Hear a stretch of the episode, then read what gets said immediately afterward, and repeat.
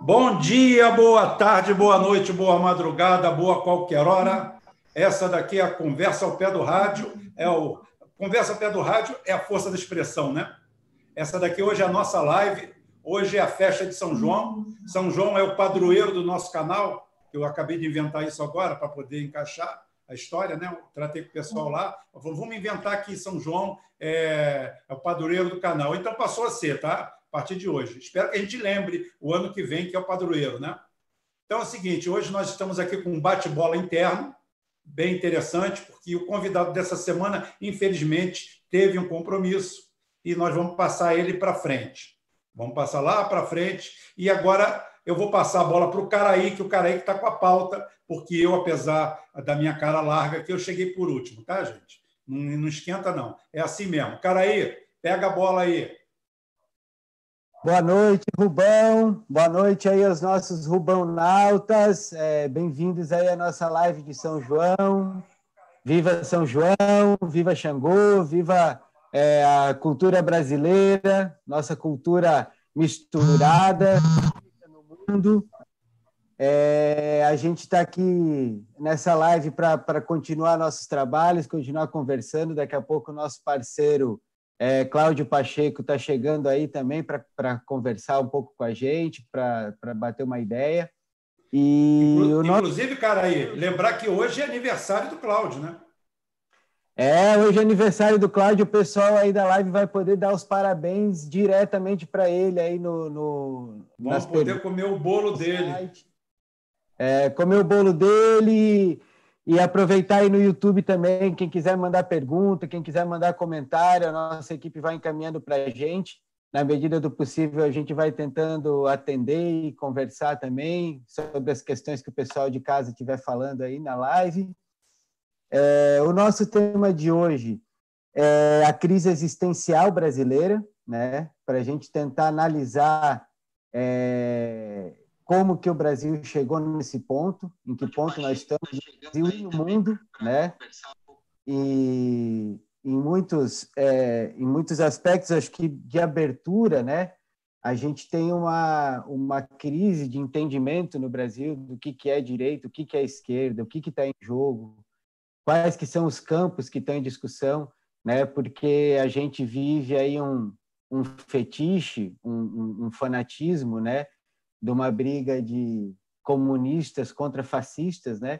Dentro de um país que virou uma Disneylândia neoliberal, né? O Brasil vive um, um, um período agudo de, do, do, neoliberalismo em sua face mais verdadeira, vamos dizer assim, que é Bolsonaro, Paulo Guedes e essa equipe horrorosa que conseguiu chegar é, ao, ao, ao governo, ao, ao, comando da República por, por meio de eleições, né? eleito pelo povo, que é um esforço que a gente tem feito muito aqui no nosso canal de tentar compreender é, o povo brasileiro e o que fez é, é, o povo tomar essa decisão nas urnas, né?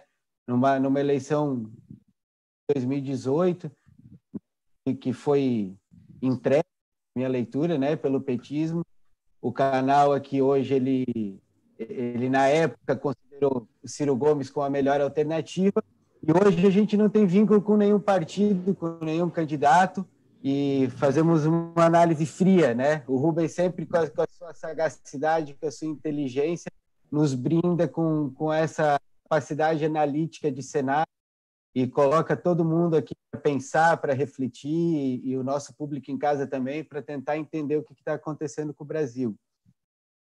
Então, é, abrindo aí, já para não me estender muito e passar a bola para o pessoal comentar, é, a gente sempre fala que o, o neoliberalismo ele é um projeto estrutural que ele continuou no Brasil com, com os governos da dita esquerda, né, que, que ocupam a posição à esquerda e a gente tem uma série de, de, exemplos assim que na verdade são partidos liberais, né? Liberais progressistas ou, ou liberais inclusivos, mas eles são neoliberais iguais. E, e uma das coisas que eu, que eu pensei em trazer aqui hoje para pensar, é, inclusive, é, para a gente pensar junto, é, é, a ideia de neoliberalismo hegemônico, porque ela está muito consolidada a, a, ideia de que o neoliberalismo simplesmente é um estado mínimo, né? o neoliberalismo econômico, mas, na verdade, o neoliberalismo é uma, é uma estratégia teórica complexa de construção de hegemonia, né? E ela atua nos planos político, jurídico, social, educacional e cultural para impor diagnósticos acerca das crises, para fabricar crises, explicar essas crises e criar significados sociais modernos, significados sociais que justifiquem o neoliberalismo como a única saída é, para os povos, e, e, especialmente no nosso caso, os povos colonizados, né, os povos subdesenvolvidos. Né, e a gente vê um, um, um modelo que tomou conta de todos os campos, né, principalmente esse campo social, jurídico, educacional, cultural, né, que, que é essa sociedade hedonista que o, que o Rubens sempre fala, é a sociedade voltada totalmente para o indivíduo, para a satisfação individual das questões. E, enfim, é isso aí, pessoal. Acho que começar a nossa, nossa rodada aqui, passar a bola para nossa para Érica comentar um pouquinho e, enfim, bora lá, pessoal. Então, boa noite a todo mundo que está tá aí acompanhando a, a live. É, agradeço a oportunidade aí do pessoal do canal, ao Rubão. É, não sei se eu vou ter muita coisa para agregar, mas é, vou passar para vocês o, o que eu tenho de entendimento da, da minha bolha, da, da assim, da, da, minha vivência, né?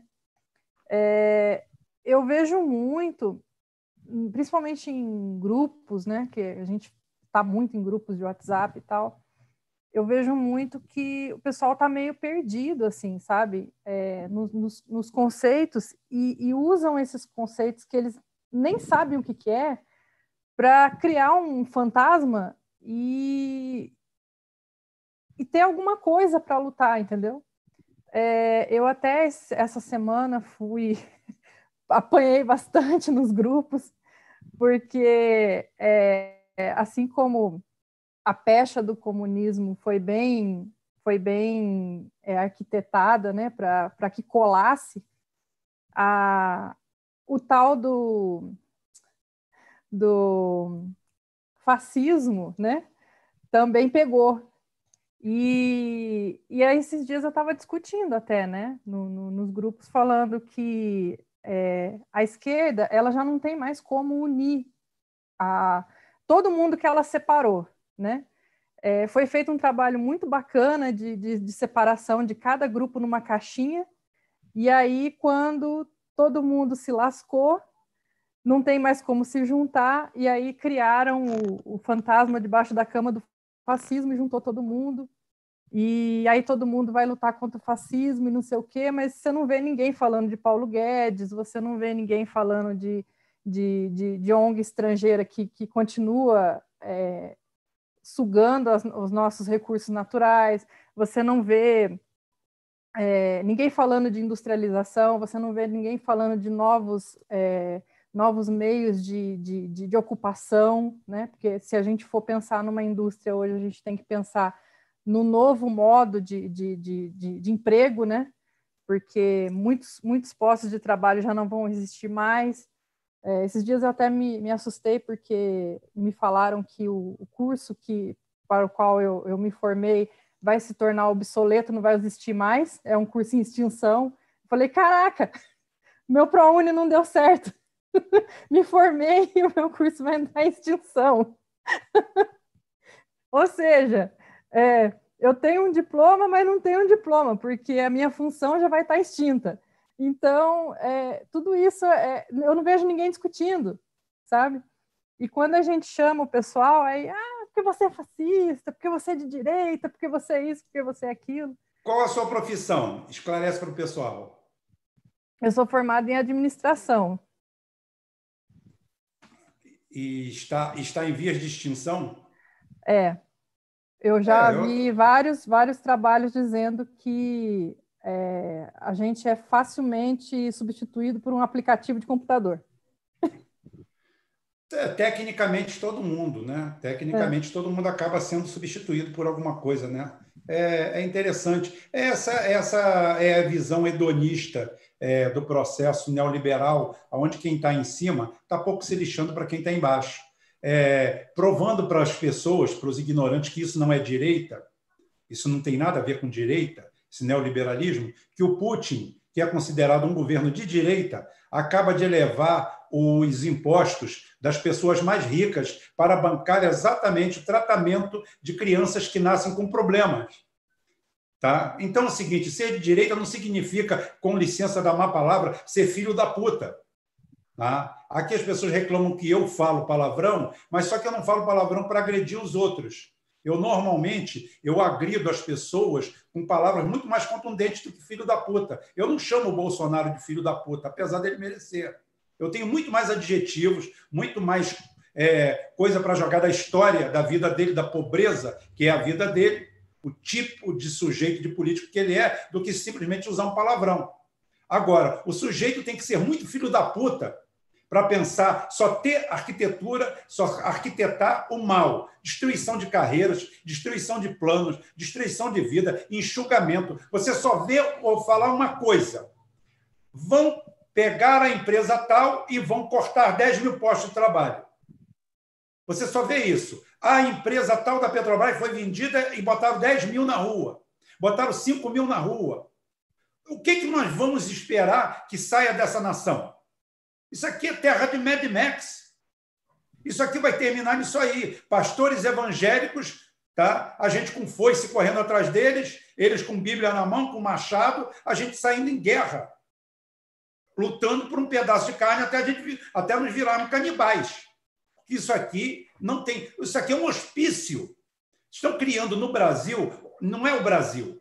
O Brasil é ponta de lança. O Brasil, como é um país é, culturalmente mais fraco, sabe? É, o, o, nosso nível sociocultural, socioeconômico, principalmente sociocultural, é baixíssimo, porque você cansa de ver médicos, advogados que são idiotas savant, não entendem nada do mundo, não entendem absolutamente nada, não tem cultura geral nenhuma. O cara faz um cateterismo, cobra 50 mil por aquele cateterismo, mas fala da Venezuela, mas não sabe onde fica a Venezuela, apesar de ser médico. Então, nós temos muito essa ignorância estrutural no Brasil. Então, aqui acontece. Mas o Ocidente inteiro está em colapso. O identitarismo, essa, essa, no, esse novo, essa, essa, no, essa, essa nova vertente, que eu acho que já nem é mais neoliberalismo, é ultra neoliberalismo, esse pessoal surgiu depois da queda do Muro de Berlim. Porque quando cai, quando cai o Muro de Berlim, o Ocidente faz isso, ó, Graças a Deus, não precisamos dar mais nada para ninguém, porque a gente dava direitos sociais para esse pessoal, para a gente não perder eles para a cortina de ferro. Agora que a cortina de ferro caiu, vamos dar merda para esse pessoal comer. E que se dane. Vamos tratar isso aí como um cachorro. Na Europa, as coisas vão se segurando. Hoje, os Estados Unidos tenta se meter com a Venezuela e tem uma Venezuela quase meia de miseráveis, de gente que não tem o que comer, depende de stamp card, que são um, um sistema de doação do Estado, lá é de Estado para Estado, de ticket para trocar no, no comércio, que é um jeito também que eles fazem de incentivar o comércio, e o cara mora no estacionamento. Eles ainda não pegaram o nosso know-how e tecnologia de construir favela, mas logo, logo a gente manda uma meia dúzia para lá para ensinar eles como é que faz. Tá? Eles moram em estacionamento, carro é barato. Aqui o idiota de classe média, ô, oh, tá vendo? Aquele carro lá é tão barato. Porra, o cara só pensa em carro, o jumento, o animal, só pensa nisso. É, o, cara não, o cara não pensa que ele precisa de um médico, de um dentista, de um tratamento, de alguma coisa, de muita coisa que a gente tem aqui. E no final das contas, e no final das contas, lá custa uma fortuna. E o cara não dá valor aqui. O cara vai no SUS também e fica uma hora lá e começa a quebrar pau, dizer que não foi atendido. Só que você vai num hospital com plano de saúde e o cara marca a tua consulta para três dias depois. Ou então você fica esperando lá também horas e horas. E como você está pagando, você fica pianinho, quietinho. Agora lá no SUS o cara quer quebrar o pau. Então, nós temos todo esse tipo de benesse. É igual aquele, ah, eu ganho 4 mil reais por mês no Brasil. Poxa, o cara que, o, o meu amigo foi para a Alemanha, ele ganha 20 mil por mês fazendo o que eu faço. Só que tem uma coisa, ele, ele ganha 20 mil por mês, mas paga 8 mil numa casa de 30, uma kitnet de 30 metros quadrados. No final do mês, sabe o que acontece? Os dois estão duros. Os dois pagaram todas as contas, cada um no seu lugar, e os dois estão duros. Ou seja, na realidade, somos escravos de um sistema e que piorou muito com a queda da cortina. Tá? Mas toca o barco aí, que eu só aproveitei para é, é, o gancho. Pode falar mais alguma coisa ou passar a bola para alguém, não tem problema nenhum. Não se aveste. Não, é só complementando aí o que você estava falando, eu, eu vi uma, uma, uma, palestra hoje do Adriano Benayon, onde ele fala que é, a ameaça do comunismo, né, em, lá em, em 54, né, fez com que é, a, a, o Brasil abrisse a, as portas para as transnacionais, né, que vieram para o país é, com várias benesses, né, trouxeram maquinários usados e colocaram nos, é, no, seu, no seu balanço lá como, como valor que eles queriam colocar, né, e entrava como investimento, e aí ele explicando que foi, foi daí que surgiu a, a dívida pública, né, gigantesca que a gente. E ele diz ainda que ela foi quase zerada na época do Getúlio Vargas, né, na, na, na ditadura do Getúlio Vargas, né. E aí ele diz, né, que é, o, o medo do comunismo fez com que a gente fizesse é, práticas comunistas com empresas internacionais, porque a gente bancava tudo, né? Elas vieram tipo para a gente comprava o dinheiro delas, vamos dizer assim, não era investimento, era a gente que estava dando dinheiro. Aí eu comecei a, a, a, linkar com o caso da, da Lava Jato, né? Eu falei assim, poxa, o pessoal desceu o pau na campanha é, por causa do BNDES financiar a Odebrecht, né, pra, tinha a questão do, dos empréstimos que, que, financiavam as obras que a Odebrecht fazia, né? Só que o Brasil, o Brasil ele faz isso ao contrário, ele financia empresas estrangeiras para vir explorar aqui. E aí ele acha ruim de financiar a nossa, a nossa empresa nacional para explorar lá fora. Eu falei que doideira, não dá para entender. E aí não. fala que isso é, é, é, é uma ameaça comunista, né? É, a ameaça Eu... comunista que a gente não sabe de onde vem, nem de quem tem. Eu estava pensando hoje de tarde que lá pelos idos de 2013, 14, 15, 16, eu falava para pessoas aí que são mais à direita, falava, cara, calma, não tem ameaça comunista nenhuma o PT é um partido neoliberal, o PT nenhum partido de esquerda não é. Então, aí hoje eu estou conversando com as pessoas, digamos, mais à esquerda, e estou falando, cara, calma, não tem ameaça fascista nenhuma. Isso aqui é o sistema neoliberal. Então, a gente é um erro de diagnóstico que leva muitas vezes a gente a, a não conseguir entender o que está acontecendo. Se você não sabe qual é a doença, qual é o problema, você consequentemente não sabe como tratar. Então, é, induzir um erro de diagnóstico é uma forma de se manter sob controle e é uma forma de fazer, de se construir a hegemonia do neoliberalismo, né? Nessa lógica que eu que eu falei antes, né, no, no começo, pensar de o neoliberalismo é, uma, é, um, é um mecanismo de provocar crises e criar um diagnóstico sobre a crise que torne o neoliberalismo a única forma de sair dela. E assim a gente vai tendo virada neoliberal, assim, em cima de virada neoliberal, desde os anos 60, na verdade. Desde os anos 60, mas quando como diz o Rubem, quando caiu o muro, com a queda do muro de Berlim, isso, isso, isso despencou de vez em cima do Ocidente. Por quê? Porque o Ocidente não construiu mecanismos coletivos, né? Não, os que construiu, cara, aí jogou fora. Porque é o seguinte, eu não preciso mais. Isso lembra a piada, isso lembra a piada do, do japonês que passava todo dia em frente ao posto da polícia rodoviária e deixava uma caixa de legumes. E ele passava para lá, passava para cá, e todo dia de manhã ele deixava uma caixa de legumes. Né? E um dia o Satoru passou direto e não deixou a caixa de legumes. E o cara falou, pô, ele deixou com vocês? Não, não deixou, não. E no dia seguinte também. No terceiro dia, nada. No quarto dia, o guarda parou e falou assim, Satoru, e a nossa caixa de legumes? Ele falou, não, não, não, Satoru agora tirou carteira, né? Não precisa mais da caixa de, de legume para ninguém. Então é a mesma coisa. Ou seja, o Ocidente dava as coisas para a gente porque precisava. Era uma forma de subornar, de mostrar que a coletividade ocidental ia muito bem, obrigado, e não iria sucumbir a, a qualquer tentação do muro do outro lado. Então é o seguinte: quando o muro cai, quando se enxerga aquilo lá, fala assim: bem, gente, lá não existe mais ameaça. Já tiramos a carteira, agora não preciso dar mais legume para ninguém. Agora acabou, agora é mais valia, meu irmão. Cai no mato aí que eu vou atrás. Vou te dar 10 minutos de distância e estou carregando a espingarda. E é o que eles fizeram. E aqui, é claro, com o desnível socioeconômico, sociocultural, o abismo que é, a facilidade de manipulação que existe do povo, aonde você simplesmente domina a mente das pessoas com uma televisão, com uma telinha, com qualquer coisa. Agora igual a praga das redes sociais. Criaram modas, modismos, a cultura do povo foi para o saco, a educação do povo foi embora. Todo mundo é educado por rede social. Isso é a maior praga que existe, a maior praga que existe, porque é a mesma coisa que você pegar uma Ferrari e botar na mão de um garoto de oito anos de idade.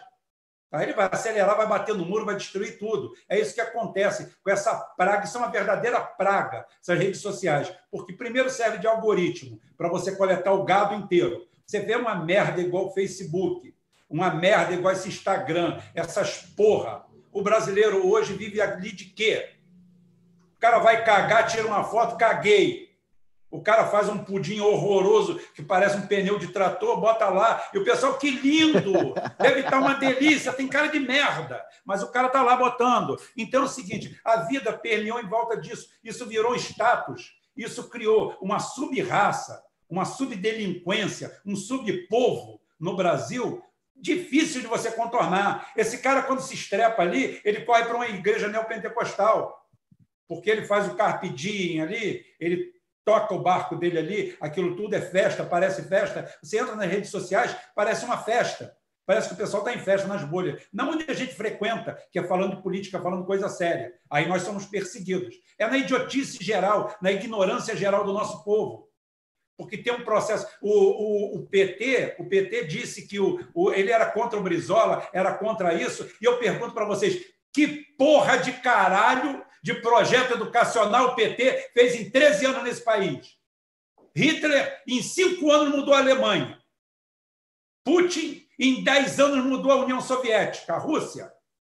Qualquer um, qualquer um que tenha cinco anos de governo, dez anos de governo, muda qualquer coisa. Que porra mudou aqui? Criaram um puteiro em cada esquina, chamada faculdade, unisquina, deram, deram canudo para todo mundo, analfabeto em ciências, analfabeto nisso, analfabeto naquilo, criaram uma porra de um tal de ciência sem fronteiras que virou uma excursão de coxinha. O cara foi, foi excursionar com dinheiro público, ao invés de criar centro de excelências aqui, trazer mestres internacionais aqui, criar ilhas de tecnologia, espalhar isso, criar é, é mestres aqui, fazer o processo de disseminação. Não, porra nenhuma. A educação estrutural brasileira é um lixo criaram um tal de porra de um, de um tal de. Como é que é o nome? Aquele negócio do, da criança e do adolescente, como é que é o nome? Estatuto do Adolescente. Estatuto. É, o, ECA, o ECA já tem um nome, o ECA é para vomitar mesmo. Você chega hoje em qualquer escola da periferia, o professor está acuado, escondido. Isso quando ele não toma uma tapa no meio da cara e tem que ficar quieto. Gente trepa pelos corredores, trepa nos banheiros. A escola pública brasileira hoje é isso. Você que mora mais no interior pode não ver isso, mas nos grandes centros é isso. Nego fuma maconha no banheiro e todo mundo, todos os funcionários ali estão acuados. Gente, o Brasil derreteu. O Brasil derreteu. Nós derretemos. A gente está aqui tentando manter. Meu pai falava, meu pai era de 1912, ele pegou o fim Ele pegou o começo da República e o fim é, da monarquia espanhola. E ele falava que o nobre não podia trabalhar. Um nobre não podia trabalhar. Eles iam numa festa, ele falava que tinha gente que não tinha camisa de baixo, já só usava os punhos, porque já tinha perdido a camisa. Mas ele não podia trabalhar, ele era um, ele era um senhor. Então, é o seguinte, nas festas, não tirava nem o sobretudo, porque não tinha nada por baixo. É isso que é a nossa sociedade hoje. Foi isso que o PT criou. Foi isso que o FHC criou. O governo do PT é uma continuação do governo do FHC. O Plano Nacional de Desestatização, o PND, continuou célere em todo o processo. O, o PSDB aprofundou, o PT veio, passou um guento em cima, passou uma laminha em cima, passou aquela pomada feita com gordura é, de porco ou de banha de, ou banha de galinha, como se faz no interior, de capivara, do que porra for, botou em cima e disse que estava tudo bem e passou pano em cima de toda a roubalheira do PSDB. E continuou. Aí criaram um neologismo. Eram parcerias, não eram mais privatizações.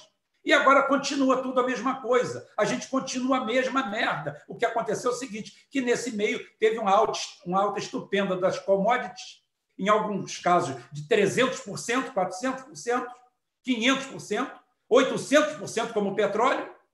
E isso daí realmente criou um boom, criou uma explosão. E criou o quê? Criou o dono da Havan, aqueles Smigol, aquele, aquela de tragédia humana, aquilo nasceu aonde? O cara foi pegar dinheiro no BNDES para quê? Para fazer uns galinheiros com a estátua da liberdade na frente e vender produto chinês de terceira qualidade lá dentro. Aquilo parece um mercado peça, aquilo parece a Uruguaiana, 25 de março, só que com a estátua na frente. O cara vai lá e compra um jatinho no BNDES e diz que eu tenho um jatinho. Tem porra nenhuma, você deve até as cuecas. Não tem nada. Esse pessoal vive igual foguete, na velocidade, não tem nem asa para se segurar. Se você der uma parada no crédito, pisar no crédito deles, acabou tudo. É tudo fraude, é tudo farsa. E vive de quê? De político. Pegaram aí o, o, o, o advogado, é, que é advogado da família Corleone, lá de cima, dos Bolsonaro, né? O cara, só em meia hora de conversa, já deu para mim a porrada de coisa, o cara está envolvido. A mulher dele, contrato de 41 milhões, é, o, respondendo a 61 inquéritos. Ou seja, nós estamos cercados de criminosos. Porra, o que, que vai fazer isso? Não sei. Alguma coisa tem que ser feita. Agora, para isso, precisa de quê? De um líder, não de um limpa-bosta. Não daquele bando de merda que a gente viu naquela live o outro dia.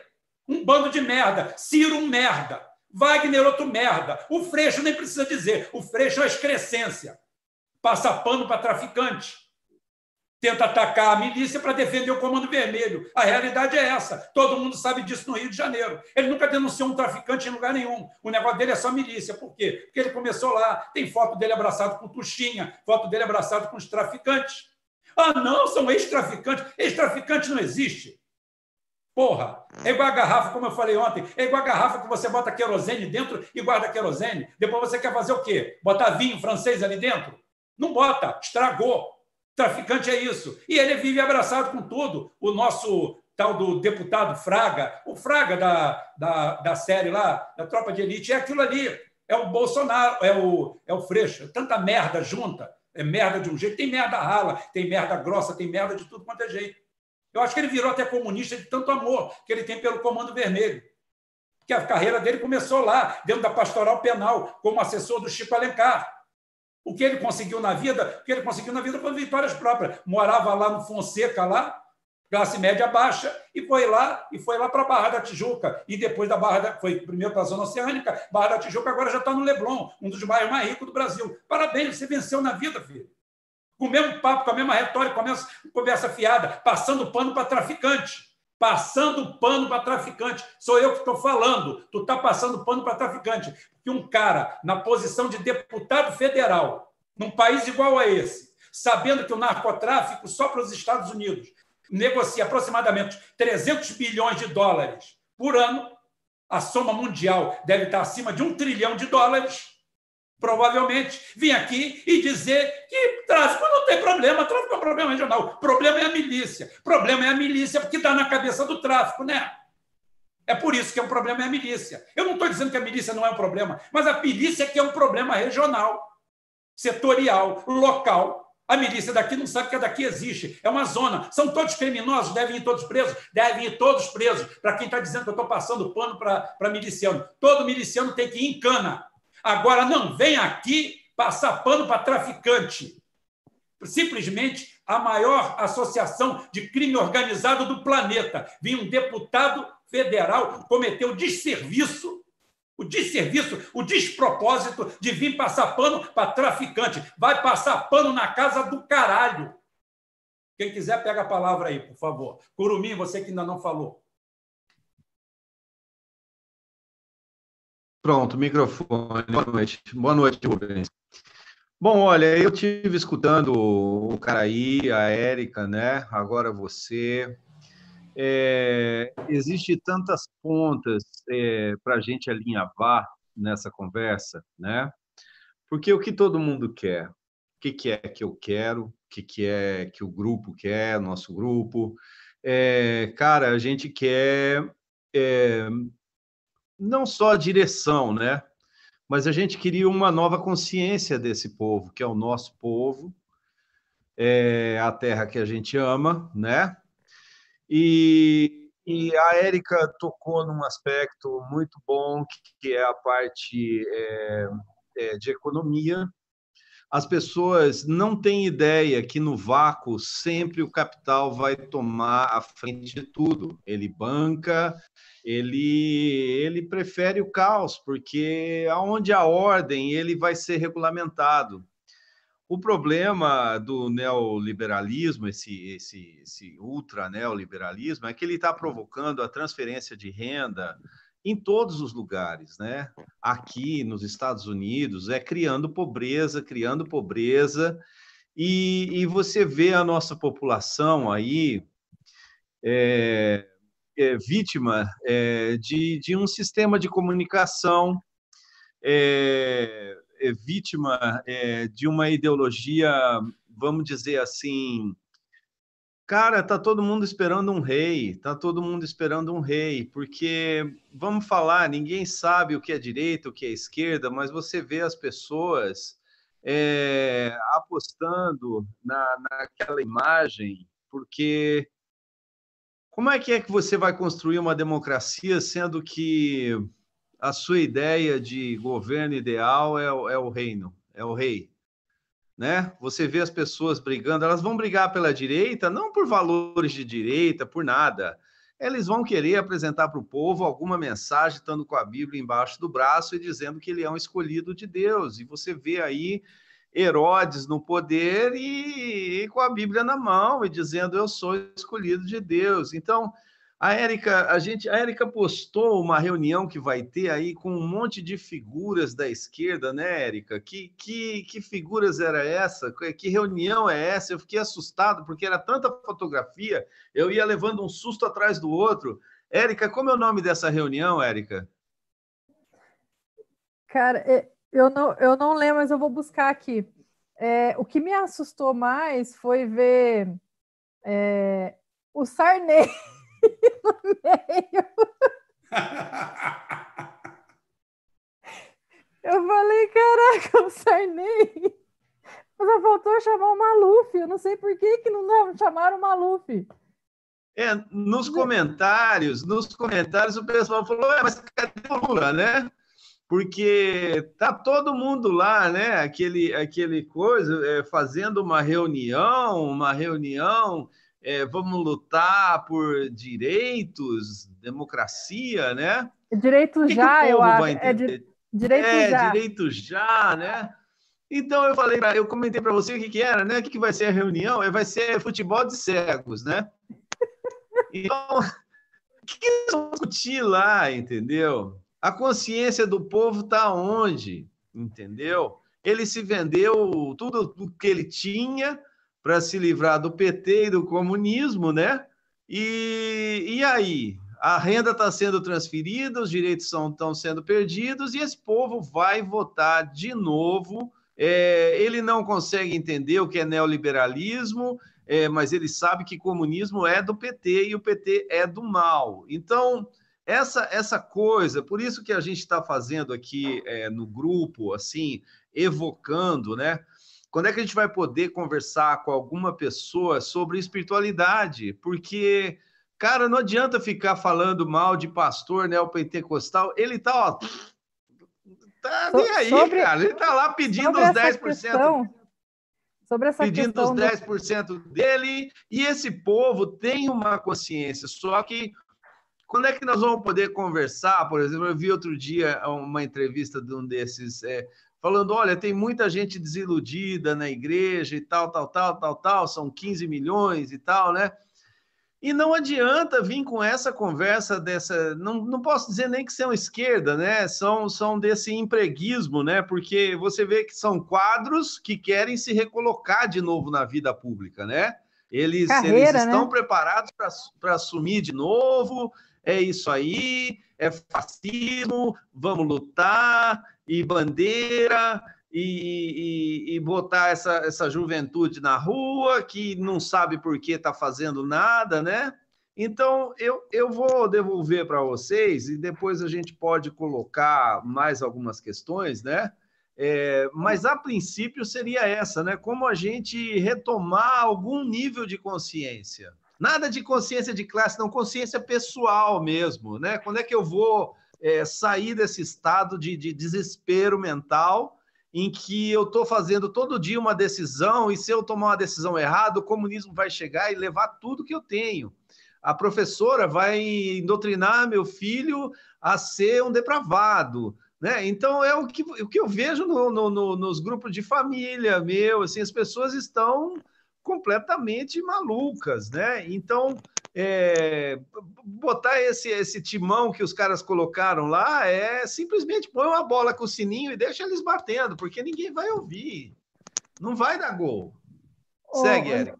Então, o, o, por mim, sobre essa, essa questão aí do comunismo ser do capeta, eu estava na igreja, é bem, bem rápido, vou dar uma pinceladinha nessa história aí, mas é bem interessante.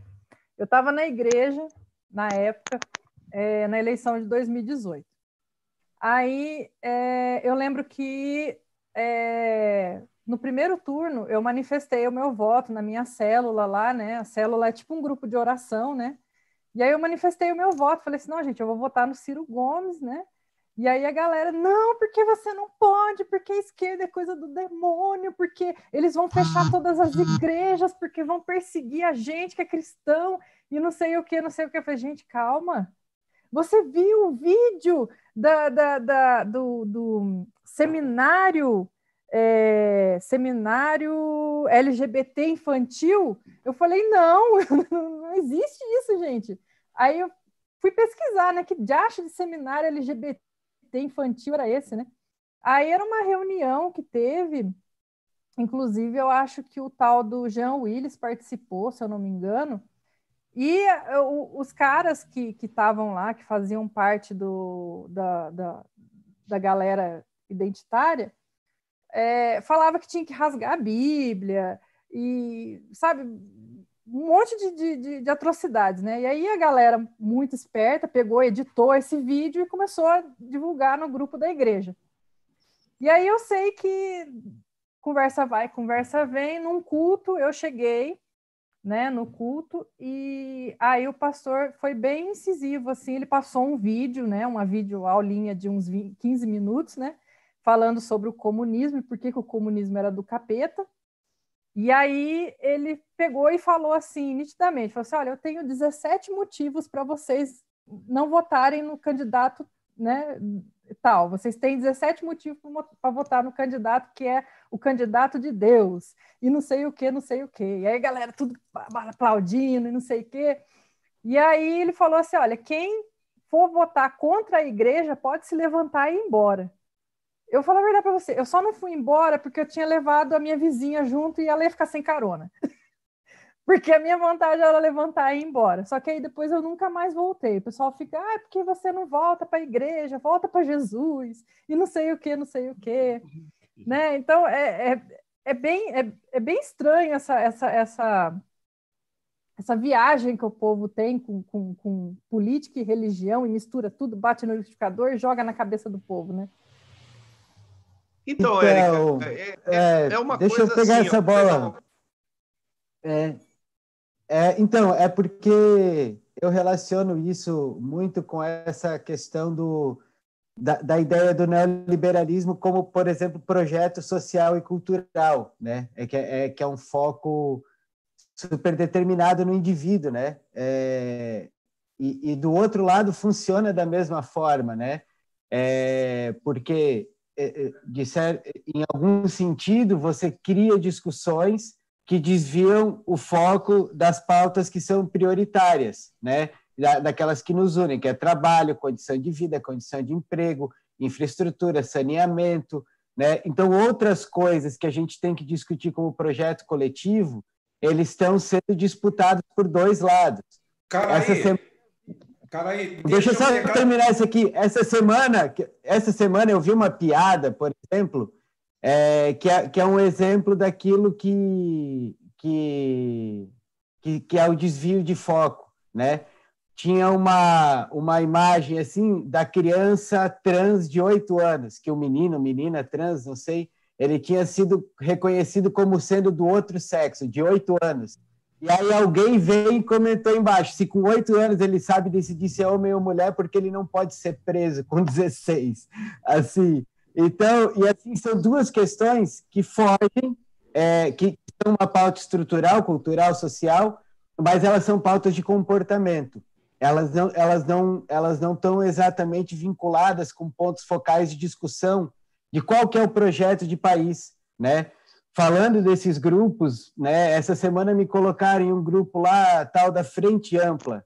Aí eu vi o rapaz dizendo, argumentando no grupo que era bom é, vender o petróleo porque produzir petróleo, ter a Petrobras é, não tinha nenhuma vantagem para a luta contra o racismo. Então, que poderia ser vendido porque a gente ia ganhar royalties, a gente ia ganhar dinheiro que ia poder investir no combate ao racismo vendendo a Petrobras.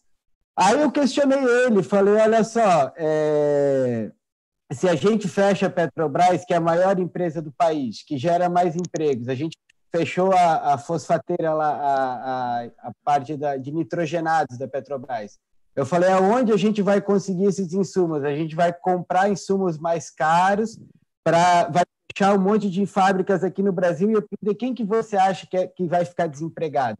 Quem que você acha que não vai ter acesso à renda?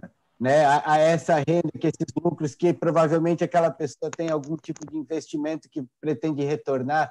Sei lá como se faz isso dentro da cabeça.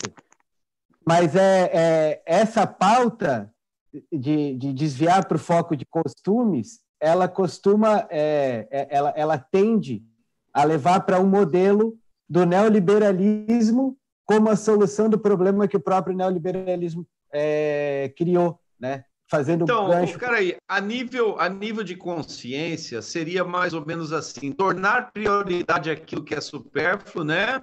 E, e, e, aí o pessoal se aproveita dessa situação, né?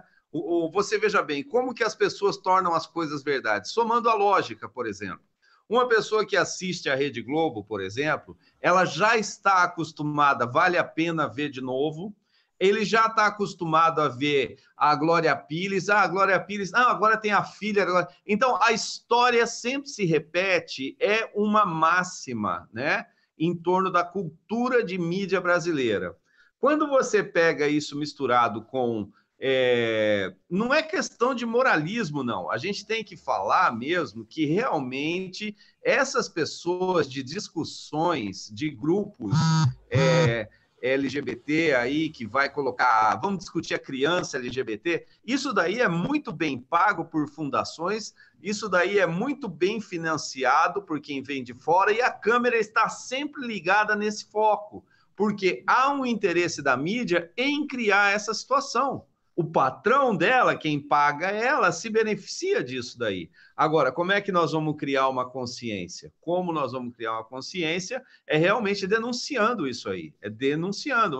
Meu, você está com a cabeça assim porque foi pago para você pensar dessa maneira, querido. Você tem que voltar para o seu país, tem que voltar a ter amor pelo próximo, mas não é um amor assim, é ter respeito pela palavra de um e palavra de outro, palavra de um e palavra de outro. E hoje, pela cultura do brasileiro, ele, ele, ele assumiu um papel de que, cara, ele tem que agir como super-herói americano. É, é, é, arma, é não sei o quê, não tem discussão. Hoje a gente postou um vídeo de um policial matando um cachorrinho na rua, sabe? Então, quando é que a gente vai voltar para o diálogo para ver se os valores verdadeiros vão, vão ressurgir de novo nas pessoas, né?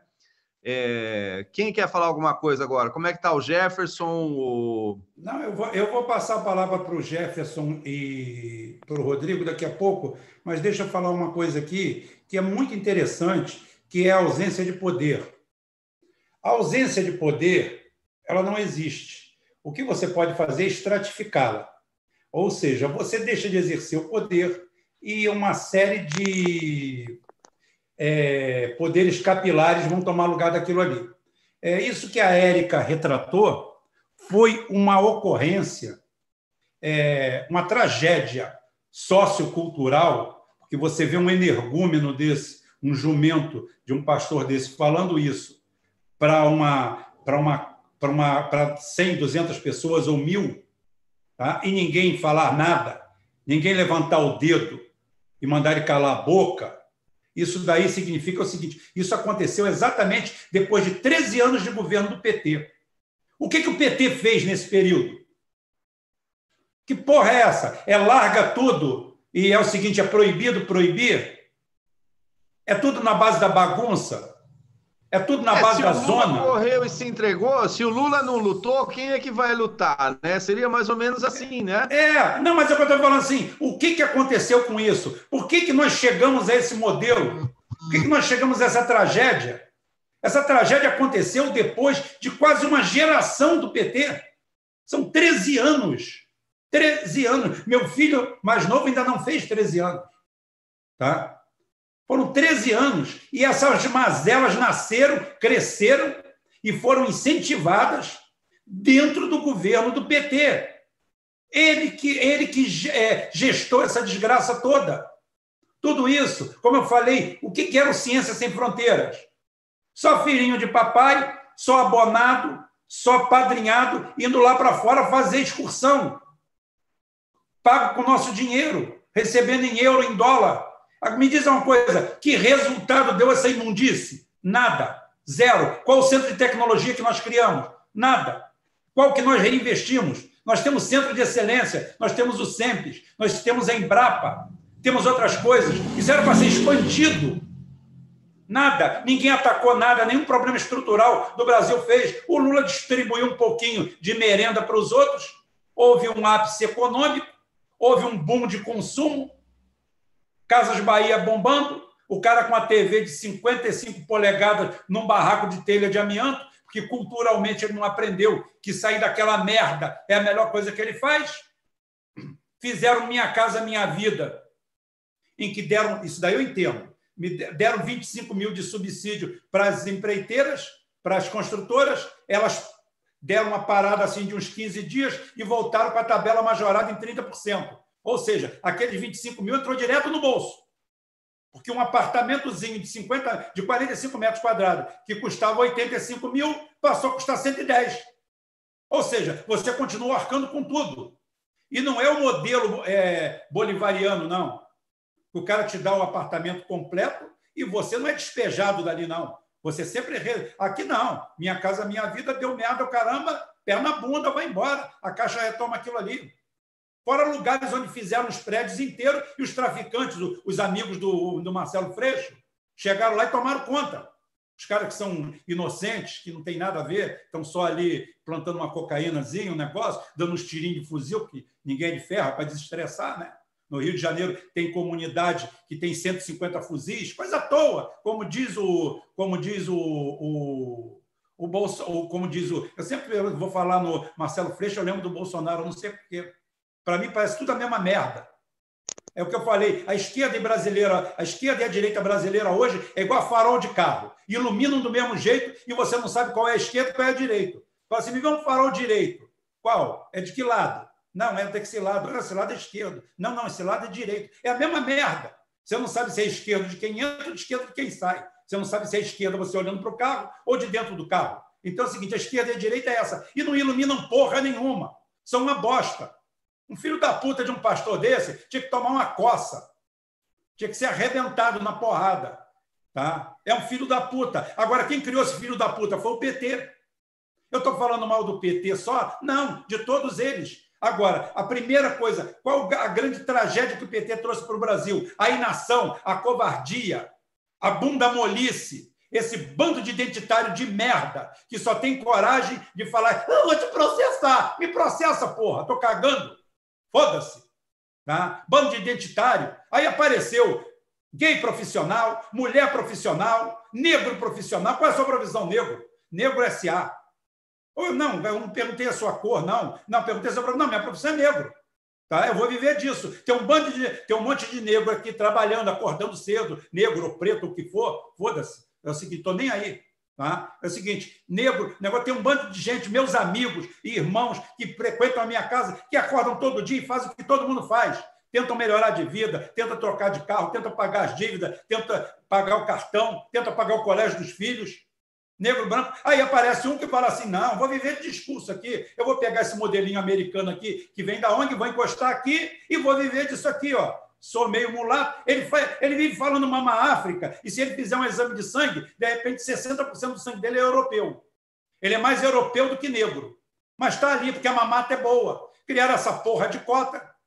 Tá? Criaram esse negócio. Cota no Brasil racial. Cota no Brasil tem que ser social, econômica. Você quer dar cota? Dá cota para quem é fudido. E a maioria do povo fudido brasileiro é negro. Você, ao fazer isso, você está sendo extremamente justo que você vai pegar todo mundo. É como eu falei, essas ONGs agora patrocinam movimentos como é, o movimento das a Marielle mesmo, é o movimento das mulheres negras de favela. E a mulher branca de favela, ela está lá por quê? Porque ela adora aquela merda, adora viver na lama, adora não ter esgoto. Ela é poetisa. Ela foi para lá, o marido dela é negro, porra, o filho dela é mulato. Está na mesma merda, está todo mundo no mesmo barco. E lá dentro todo mundo se trata como no mesmo barco. Não existe racismo em favela. Não existe racismo em comunidade. Lá todo mundo é igual. O cara se trata de irmão, como negro, como branco, como mulato, porque ele sabe que ele é um párea da sociedade. Ele é um explorado, um fudido. Tá? E ainda aparece o verme lá, um carro de ONG, para subir abraçado com o traficante, encher o rabo de maconha e ficar dizendo para o cara que é uma maravilha viver naquela bosta, ao invés do governo eliminar aquilo tudo. No alto da pujança do governo Lula, tinha 14 mil pessoas morando em Palafita, em Santos, uma das cidades com maiores IDH do Brasil. Tá? A maior renda per capita, uma das cidades mais ricas do Brasil. 14 mil pessoas morando em barracos de palafita, em que o filho não pode brincar do lado de fora, porque se cair ali naquele chorume, que aquilo ali nem mais água é, aquele chorume, ele morre só no contato. E todo mundo vive, sabe de quê? De mídia. Hoje, o que, que acontece? O que, que o PT quer? O PT quer ficar em cima, na boca. Não precisa ganhar. Tem boca para todo mundo. Todo mundo quer viver de boca estrutural, de ONG, disso. E para isso, o Brasil que se foda. Como disse o Nelson Rodrigues, o Brasil perdeu a alma de vira-lata quando ganhou a Copa do Mundo de 58. Nós recuperamos tudo. Aqui ninguém tem orgulho de ser brasileiro. O cara, o cara usa um verde e amarelo lá por oportunismo. O cara chegou para mim a sujar a, a cor verde e amarela. Você começa a ficar com vergonha de usar e ser confundido com um imbecil desses, um retardado desses. Qual é a solução? A solução é homem de verdade. Não é fazer a live igual o Ciro Gomes faz, toda hora cercado de identitário, chamando a polícia militar de assassina, de quê? Porra, eu conheço uns 150 policiais militares. Os caras são trabalhadores, fudidos, ganham pouco, tomam tiro, se fodem. Porque a, a ótica cristã de todo brasileiro, rico ou pobre, é a mesma.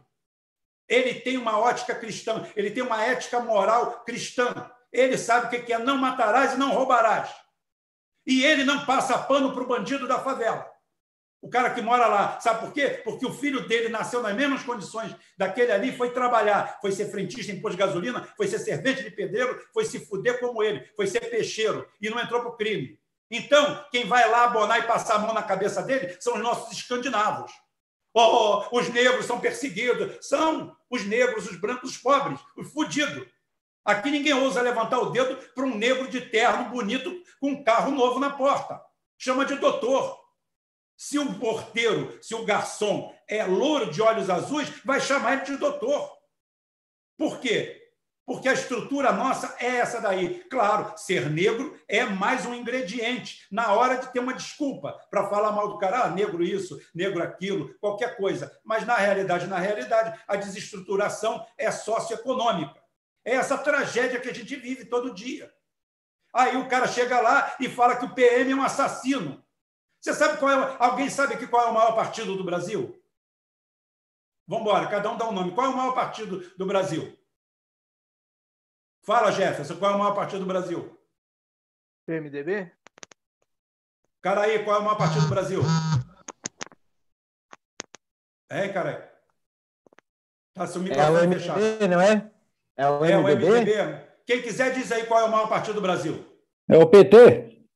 O maior partido do Brasil. Ô, Rodrigo, qual é o maior partido do Brasil? Eu acho que é o PT. É, o maior partido do Brasil é a PM. O maior partido do Brasil é a PM, a Polícia Militar.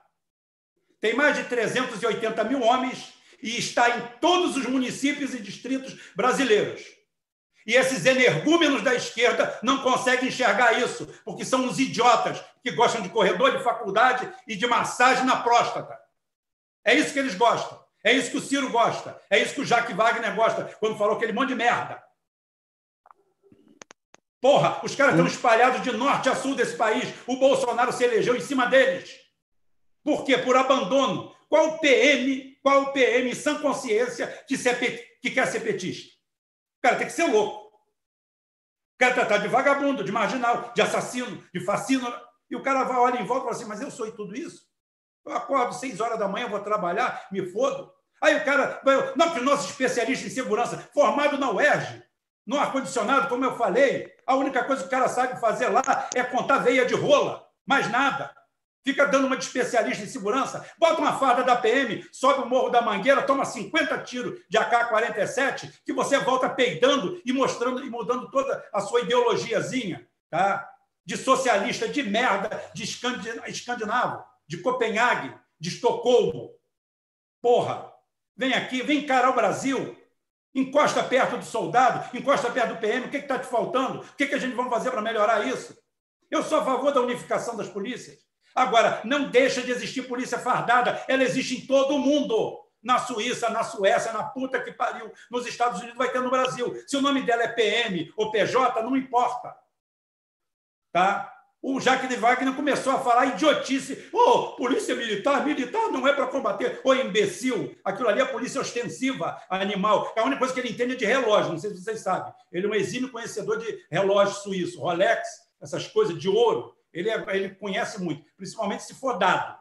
Então é o seguinte, ele entende muito disso. Aí aquele bando de babaca, aí você vê aquela live lá, o outro passando, passando a, a pano para traficante. Me diz uma coisa, quem, em sã consciência do povo, vai votar naquele bando de merda?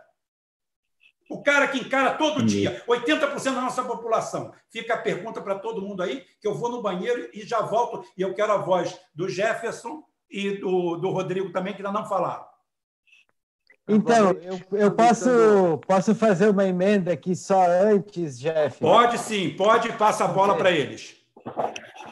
Não, é que eu queria só retomar um assunto que a gente falou na outra live, inclusive, que em termos práticos, e a gente estava conversando um pouco mais cedo, que em termos práticos, quem que está lá dentro da favela, da comunidade, é, prestando atendimento para essas pessoas? Muitas vezes são os pastores da Igreja Universal, são os pastores neopentecostais, né, que estão lá dentro fazendo um trabalho de base, que essa esquerda étnica, identitária, burguesa, não está lá, né?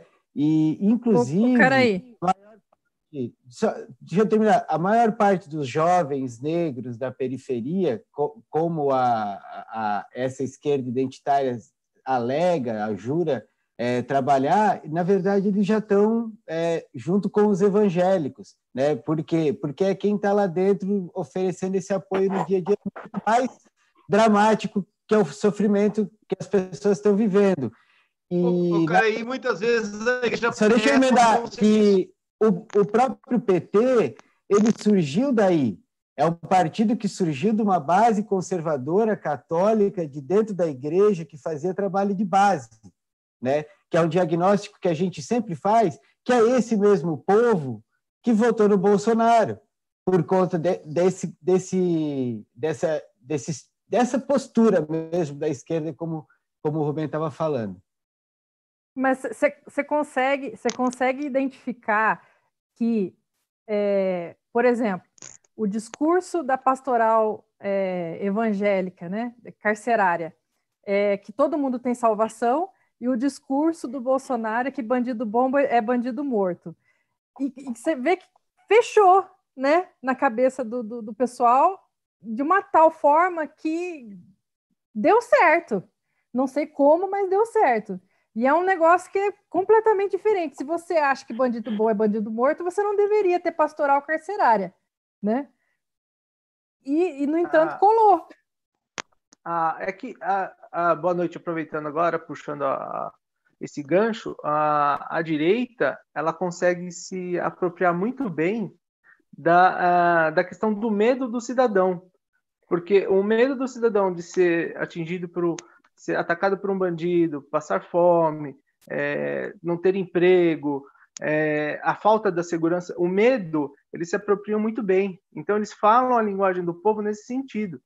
Então, quando um pastor chega e fala, é, a pastoral chega e fala, ah, não, aquele bandido pode ser salvo, e lá o Bolsonaro fala, não, esse bandido bom é bandido morto, eles estão apropriando naquele momento o discurso ao que quem está ouvindo. Então, eles vão se apropriando desse medo, se apropriando de, é, de cada situação para o povo ouvir. Enquanto identitário, não. A, a esquerda, na realidade, eles querem só lacrar, falar, olha, o certo é isso e acabou. E não tem a discussão. Não vai a, a, ao, ao, ao a encontro né, é, das pessoas, do que elas estão, o anseio delas, né? Então a direita ela capta muito bem isso, ela consegue puxar muito bem isso para ela. Então eles, é, eles pegam essa, essa, essa necessidade do povo naquele momento e, e, e, utilizam disso.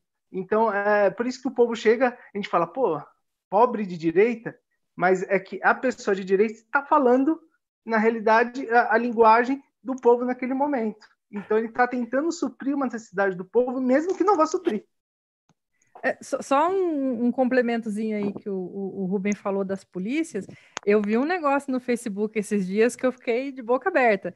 É, tem um pessoal querendo acabar com as Forças Armadas, gente. Só isso. É, isso, isso aí é um, é um absurdo. É um absurdo. Gente, boa noite, primeiramente. É, boa noite, Érica, pessoal aí do, do YouTube. Bem, vou tentar fazer um compilado aqui do que todo mundo, todo mundo falou. Eu acho que tudo isso aí, gente, é um ataque, é um ataque sistemático a, ao nacionalismo.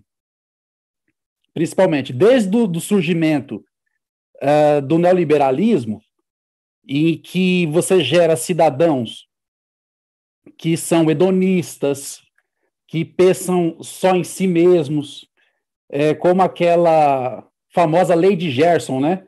Eu quero ter vantagem em tudo, quero sempre estar à frente, não importa o que aconteça. E aí, o que acontece? Tudo isso é, é, tem um intuito é de nos afastar do nacionalismo. Então, na verdade, o caminho nós sabemos que é o nacionalismo, mas nós somos puxados e agarrados de todos os lados para que a gente não tenha essa consciência. Então, veja bem, é um ciclo, na verdade, né? um, um, um, um ciclo vicioso. Isso não para. Você pega um cidadão que viveu nesse mundo aqui e que curte a vida de maneira desregrada, como se ele fosse morrer no outro dia. Ele, tem, ele, vai morrer na hora. E ele precisa aproveitar a vida da melhor forma possível. Depois que ele vê que aquilo ali é, é perda de tempo, que ele vai quebrar a cara, o que, que ele faz? Né, depois que ele aprontou, depois ele vai no primeiro, a, primeira pessoa, a primeira instituição que vai oferecer a ele alguma saída. E aí entra as igrejas neopentecostais. Então, onde, onde o, o, o, o poder, né? Não existe vácuo, sempre alguém vai ocupar. E isso vai desviando as nossas atenções. É isso que acontece. E tudo isso para desviar a gente do nacionalismo. É o que a esquerda faz, através do, do que até a Érica falou, que é dividir a sociedade em blocos. Isso faz com que aquela, aquilo que o Rubem também fala, é dividir para conquistar. E gera uma confusão generalizada. Então ninguém consegue mais é, ver uma luz ao fim do túnel. A saída é sim o nacionalismo, é pensar no país. E isso foi se perdendo ao longo do tempo. E aí, essa é realmente é um país de loucos, a gente não entende o que está acontecendo. Você estava falando aí do, do movimento. Meu, Sarney, Ciro Gomes, é, igual a Erika falou, só faltou o Maluf, sabe? Então é inacreditável o que está acontecendo. E aí, qual é a nossa missão? A nossa missão é criticar. Todos criticam. A direita e a esquerda no Brasil criticam. Às vezes tem até críticas pontuais interessantes. Só que é engraçado que eles não apontam uma saída. A questão do presídio é um impasse. Bandido bom é bandido morto. Ô, oh, beleza. Mas não vai recuperar o cara? E a esquerda, é, pelo menos dá a entender a população, a maioria, de que é, são todos anjos que estão ali. Olha só a confusão. E aí rachou a sociedade. Nós estamos num impasse. E para tudo. Quando, na verdade, quem é que está mexendo ali as cordinhas e conduzindo toda essa situação é o, o, o Estado americano. É, são, são as potências mundiais, principalmente os Estados Unidos, que acaba gerando esse tipo de confusão. Então, a nossa missão, qual que é? É passar uma mensagem de esperança para o povo. Que é, não é uma propriedade de um, de um único candidato. Não é, ele carrega essa bandeira, essa bandeira não é dele. Entende? É, o, o Rubem fez isso por nós, o portal está fazendo isso por nós. Só que assim, é igual ele falou: olha, eu, eu, eu carrego valores antigos e não velhos, não ultrapassados, mas são antigos que sempre existiram na humanidade. E nós temos que reacender esses valores nas pessoas novamente. É, é, o nacionalismo está dentro dela. Ah, por isso que ele se decepcionou. O que, que esse pessoal fez? É, correu tudo a, a, a, atrás do Bolsonaro como uma esperança. Porque ele carregava os símbolos nacionais, cantava o hino. Rodrigo. Não é? Ô, ô pode, segue aí. Ô, Rodrigo, deixa eu só, só fazer um adendo. É, veja bem, eu tive umas conversas no grupo com o Master Karim, Master Karim, né? E, e ele colocou alguns áudios também. Você veja bem, olha, o, a questão. Um abraço do... aí para o Master Karim. É, um abraço para o Master Karim. É, então, miau. Contribuiu... É, miau, miau, é. Não vou falar as coisas que ele fala, porque aí não, aí é só ele pode mas de uma certa forma o povo votou nacionalista, foi, foi muito nacionalista quando votou, porque ele votou segundo a imagem nacionalista do outro país, né? Porque você veja bem, ele fez um áudio fantástico dizendo assim: o brasileiro ele imagina que quem ganhou a Segunda Guerra foi o Rambo, que o Rambo ganhou é, o Vietnã. Ele, ele, ele pensa tudo em termos de filme você vê a cabeça da classe média branca. É, não, ele, ele se acha americano, ele se acha que tudo é um filme, né? Que ele. Branca é, e negra também, né? Porque o movimento negro brasileiro só em ser negro norte-americano, né? Já não já Isso, perdeu... é. Uma coisa, é a classe branca, média branca. Sabe, o negro brasileiro também já não conhece mais o que é ser negro brasileiro e só em ser o negro de filme norte-americano. Né, então, né? todo mundo vai colocando dizer, um modelo, não, é nisso, é nisso que ele bateu, mundo, né, mas... entendeu? Esse áudio foi, foi, acho que antes de ontem, uma coisa assim, a gente tinha conversado no final de semana também. Então, é essa, esse deslocamento do sentido nacional do brasileiro com relação a ser americano, entendeu? E eu não falo isso sem propriedade. Eu tenho aqui documentos americanos, eu tenho toda uma situação com os Estados Unidos. E a gente fica de boca aberta de ver como as pessoas perdem a noção de identidade, né? E, e, e partem para essa lógica, porque à medida que a mídia coloca, você quer ser a Venezuela ou você quer ser Estados Unidos? Eu quero ser Estados Unidos. Ele foi moleque na década de 80 e quando o Superman entrava em cena no cinema, ele aplaudia, ele levantava. É! Eu lembro disso daí no cinema, você entendeu? Quando entrava o herói americano. Então ele votou no Bolsonaro porque o Bolsonaro foi lá dos Estados Unidos e fez continência para a bandeira americana. Então ele se sentiu representado. Então essa questão, entendeu? É que foi muito bem montada né? A gente a gente fala assim, bom, o PT saiu também das bases é, que ele tinha sociais, a igreja fez, fez e tal, em muitos casos está fazendo um bom trabalho, tem muita gente amparada, você entendeu? Dentro de uma comunidade. Isso é natural. Agora, o que não é natural é quando você pisa nessa terra, nesse chão, você falar, ah, não, aqui não presta, aqui não é bom, aqui não sei o quê, entendeu? É, é horroroso isso, é horroroso, é uma coisa assim. E, e, e Curumi, é, e, e, assim, pra, só para fechar, é, isso que você está falando está dentro do esquema realmente de manipulação, enfim. E o fechamento, sabe o que, que é?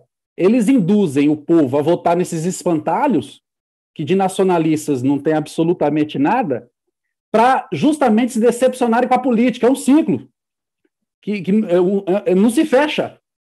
Então, Jamais. mas você veja bem, você veja bem, Rodrigo, a igreja já coloca a seguinte condição que a Érica falou. É, não há diálogo.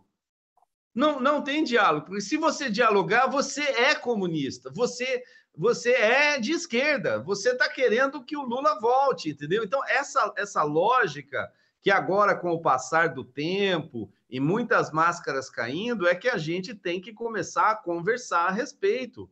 Falar, gente, vocês moram no Brasil, o Brasil tem dinheiro para pagar 600 reais, tem dinheiro para pagar mil reais, o Brasil tem dinheiro, né? O, não, o, você não precisa... a, a, política, na, na realidade, essa, essa questão do, é, do nacionalismo ser combatido há muito tempo, é, você pergunta às vezes para um adolescente o que, que é, o que, que aconteceu no dia 4 de julho, e muitas vezes ele não sabe o que aconteceu no dia no dia 7 de setembro, entendeu?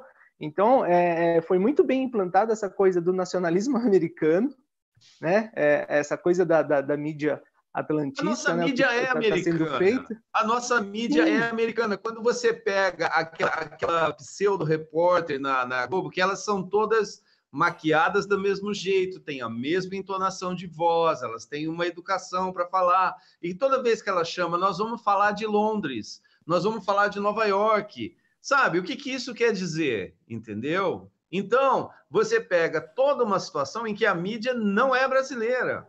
Quando ela foi ser brasileira lá no Canal Brasil, a primeira coisa que fizeram é desmancha isso.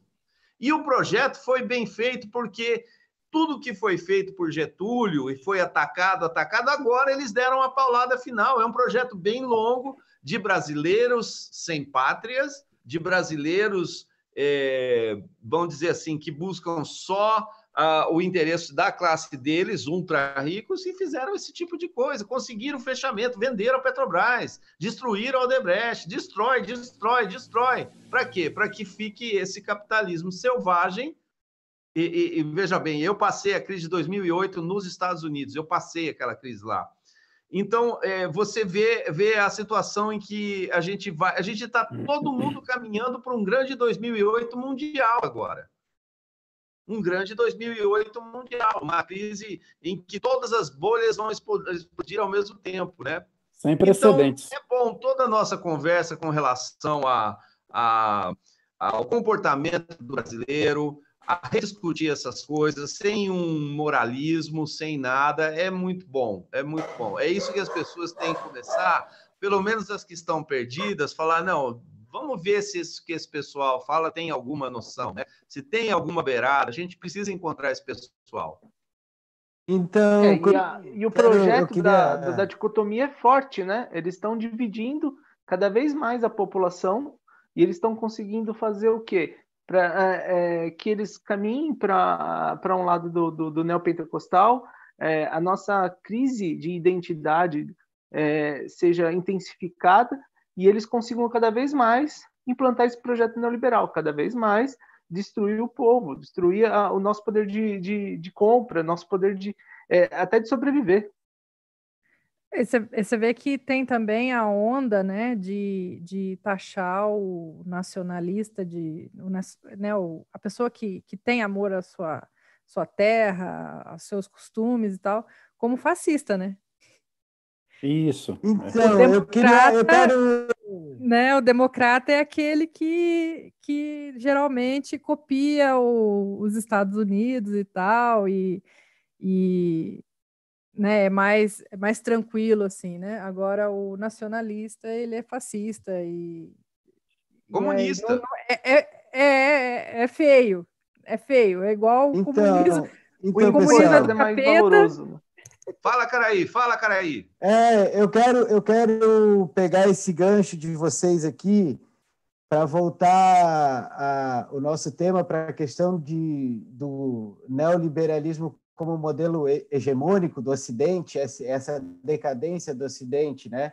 Então, que se já, já, tinha, já tem essa... O, o, neoliberalismo como, como ideologia, como prática, teoria, ele foi criado nos anos 60, né? E se expandiu nos anos 70 no Ocidente, e com a queda aí do, do Muro de Berlim, nos anos 90, as novas constituições né, é, latino-americanas dos países que são colônias, eles tinham, inclusive, por, por essa marca, o, o Rodrigo, a, a, o desmonte das Forças Armadas, dizer que esses países não precisam mais, por isso que o Brasil não tem bomba atômica, por isso que a Argentina não tem exército, o Paraguai não tem exército.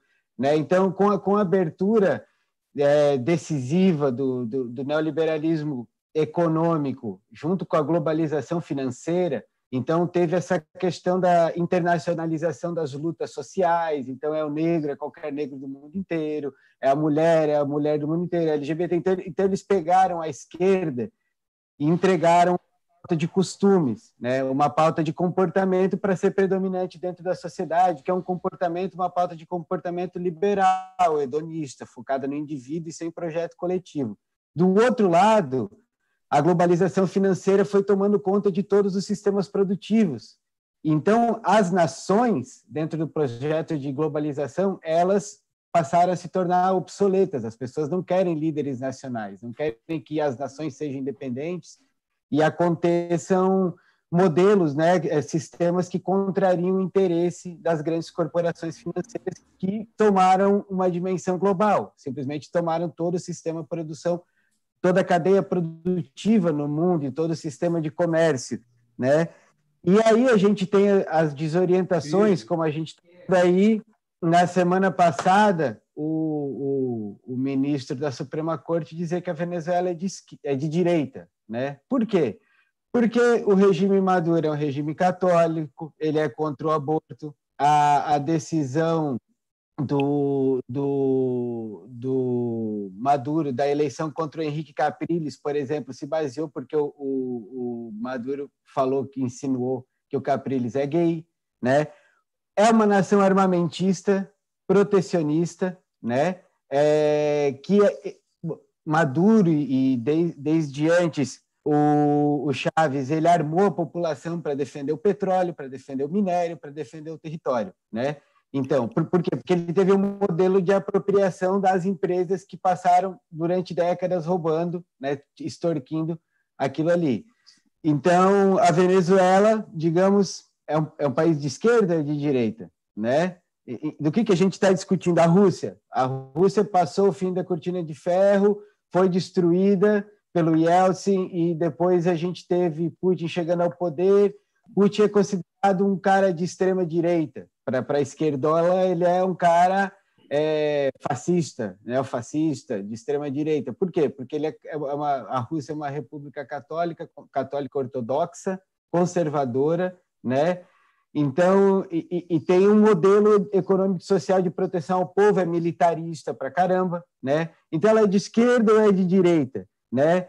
A, a, a, Hungria, por exemplo, Viktor Orbán, que é outro cara taxado como sendo ah, um expoente da extrema-direita. Inclusive, os, os, bolsonaristas acham que, que esse idiota aí, que está na presidência da República por enquanto, ele se equipara a um, a um Orbán.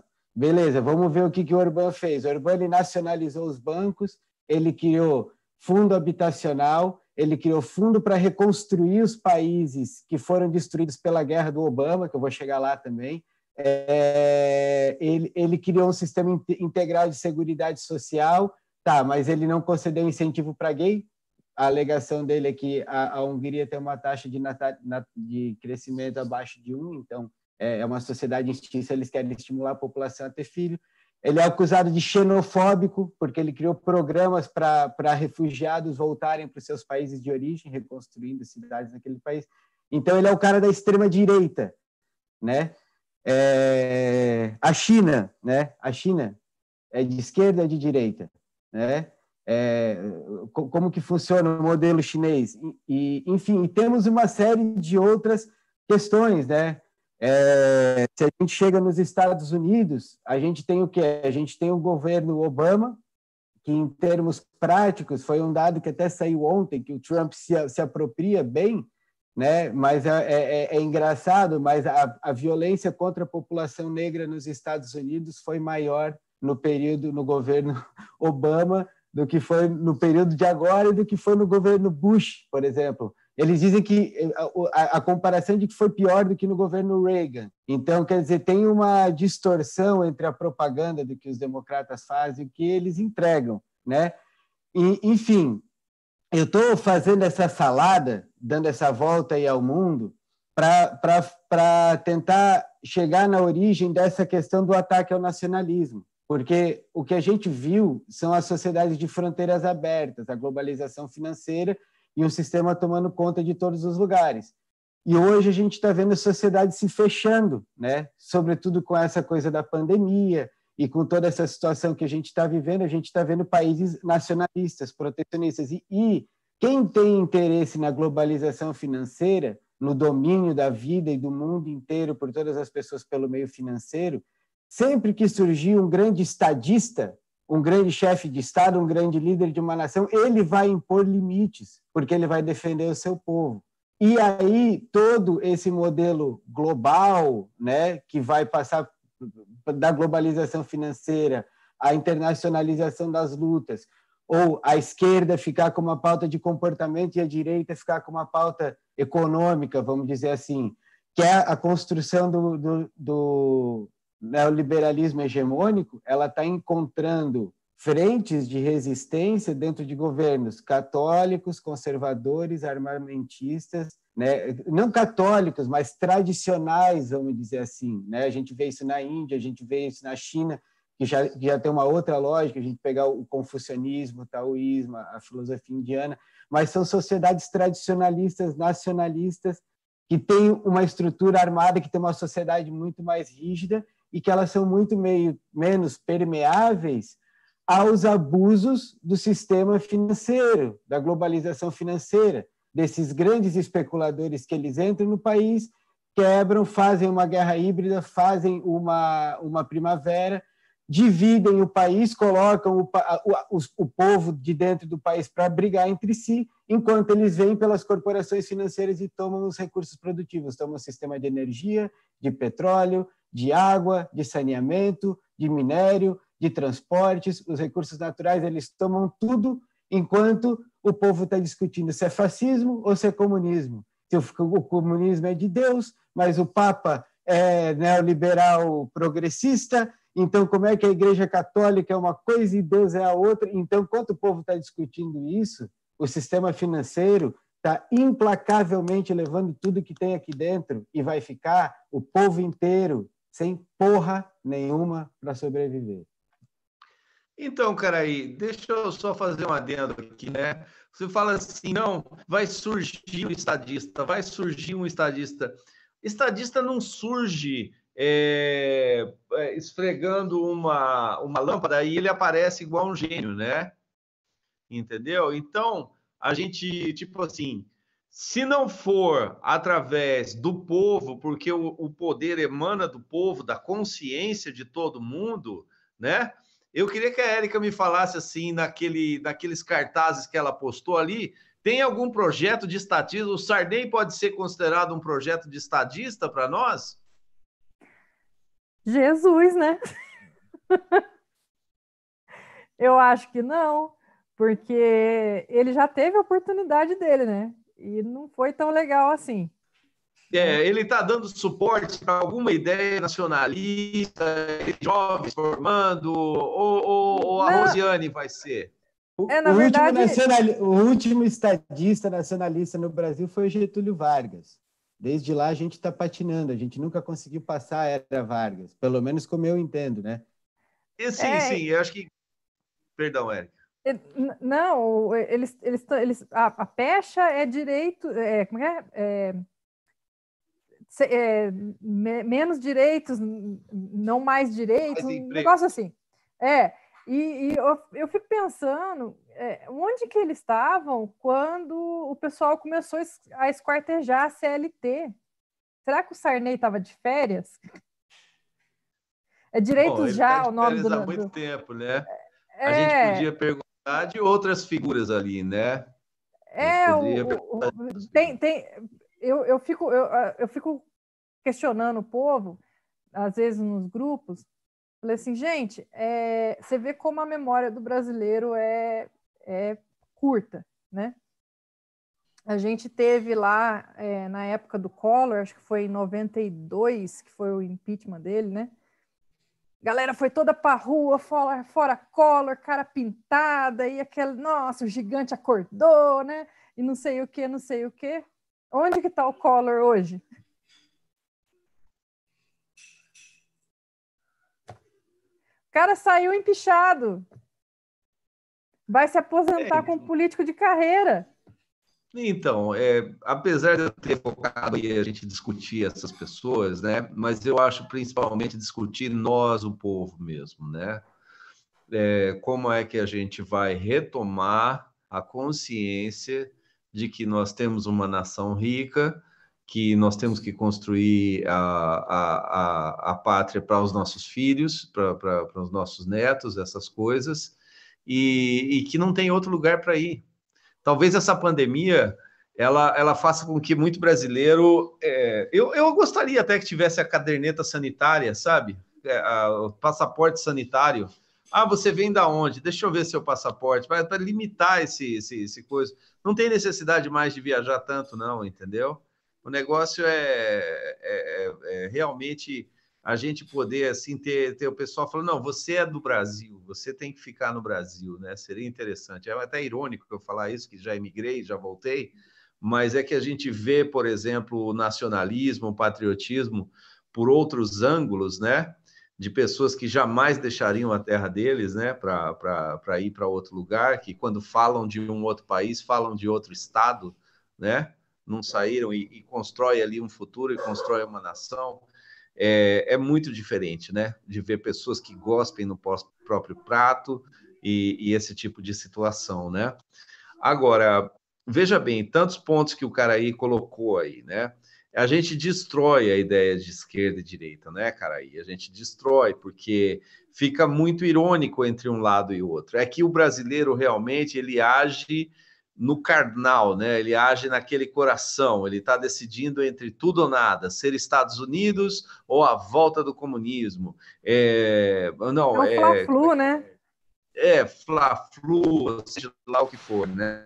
E, e, e, nessa pegada, vamos dizer. É, é meio Partido Democrata, Partido Republicano, né? Assim, a gente quer ser, quer ser isso aí um cumpre uma agenda, o outro cumpre a outra agenda, mas a gente, o importante dos dois lados é que a gente abandone a ideia de Brasil, abandone a nossa história, nossa particularidade, nossa mistura de povos, nossa mistura de crenças, nossa forma de, de se relacionar. Né? O importante dessa agenda toda de costumes é tornar a gente ou uma caricatura pobre do Partido Democrata ou uma caricatura pobre do Partido Republicano, mais ou menos com os mesmos signos de valores, e, de preferência, esqueça e destrua a nossa história. Né? Eu fico pensando, mesmo o pessoal que um ano e meio atrás estava chorando quando queimou o Museu Nacional, que também que foi uma dor imensa, agora, algumas semanas, está querendo destruir e acabar com as estátuas da nossa história. Então, você vê que o, o projeto da globalização financeira e dessa mundialização das questões, ela é acabar com as identidades nacionais, que é a ideia do que é uma nação, o que é um país, o que nos une, enfim. Continua, desculpa aí interromper. Gente, é, a situação é a seguinte: é, esse sistema binário, esse binário, esse menos mais passa corrente, não passa corrente, essa necessidade dicotômica de tudo, isso é a base da estrutura do que se chama guerra híbrida. É você criar o máximo possível de barreiras de barreiras, de aquele negócio. Atrito gera calor, não gera luz. Você não gera luz por atrito. O atrito acaba gerando luz, mas ele gera muito mais calor. E é o que acontece aqui. Tá? Todo esse modelo brasileiro acontece única e exclusivamente por quê? Pela alma do brasileiro. O brasileiro é o cara que renuncia. O brasileiro é o João Goulart que renuncia à luta armada, o enfrentamento, para não derramar o sangue dos brasileiros. Aqui sempre a desculpa é essa. A desculpa do Lula, a desculpa da Dilma, a desculpa de todo mundo. E cada vez nós vamos mais profundo. E o mais engraçado de tudo isso é que todos esses processos pacíficos custam milhões de mortos. Porque hoje o Brasil uma, existia até 2018 é uma, tava, nós chegamos a bater 80 mil mortos por ano, porque 65 mil oficiais, mas 95 a 99%, pelo menos, dos desaparecidos estão enterrados em cemitérios clandestinos, sejam da milícia, sejam do narcotráfico, sejam do crime desorganizado ou organizado. 95% das mortes no Brasil, de norte a sul, tem droga por trás. Apesar do meu querido, amado, salve, salve, amigo Marcelo Freixo, dizer que o problema do Brasil estrutural são as milícias. Isso apenas para tentar tirar um proveito político dele. Ou seja, cada um aqui só pensa no seu rabo, só pensa na sua bunda. O cara é sindicalista e concorre a um cargo. Quando ele chega lá, ele se cerca de parasitas como ele de vagabundos que nem ele, vão lá dividir aquilo ali, fazer rachadinha. Porque olha só, a rachadinha não é patrimônio do Bolsonaro, não, tá? Isso é mais antigo do que andar para frente e a posição de cagar. Todo mundo faz. Nós temos 5.700 prefeituras. Pelo menos assim, para ser, ser um cara muito decente, para ser um cara assim, extremamente otimista, eu vou dizer que 5 mil são antros. Eu estou liberando 700 aqui, é porque hoje é dia do padroeiro do canal, como eu falei. São João é o dia do padroeiro do canal, que eu falei que era a partir de hoje. Então, é, as pessoas estão falando o que, que, o que, que é o ente federativo. O ente federativo surge com a Constituição de 88, onde você transforma um município em gestor de gastos, criador de gastos. Tá? Você cria, na realidade, se você vê a estrutura de qualquer município do Brasil, tem município com 1.500 é, almas lá, que é o seguinte: a estrutura é de um Estado. Tem o ministério disso, o ministério daquilo, a Câmara, isso, aquilo ali.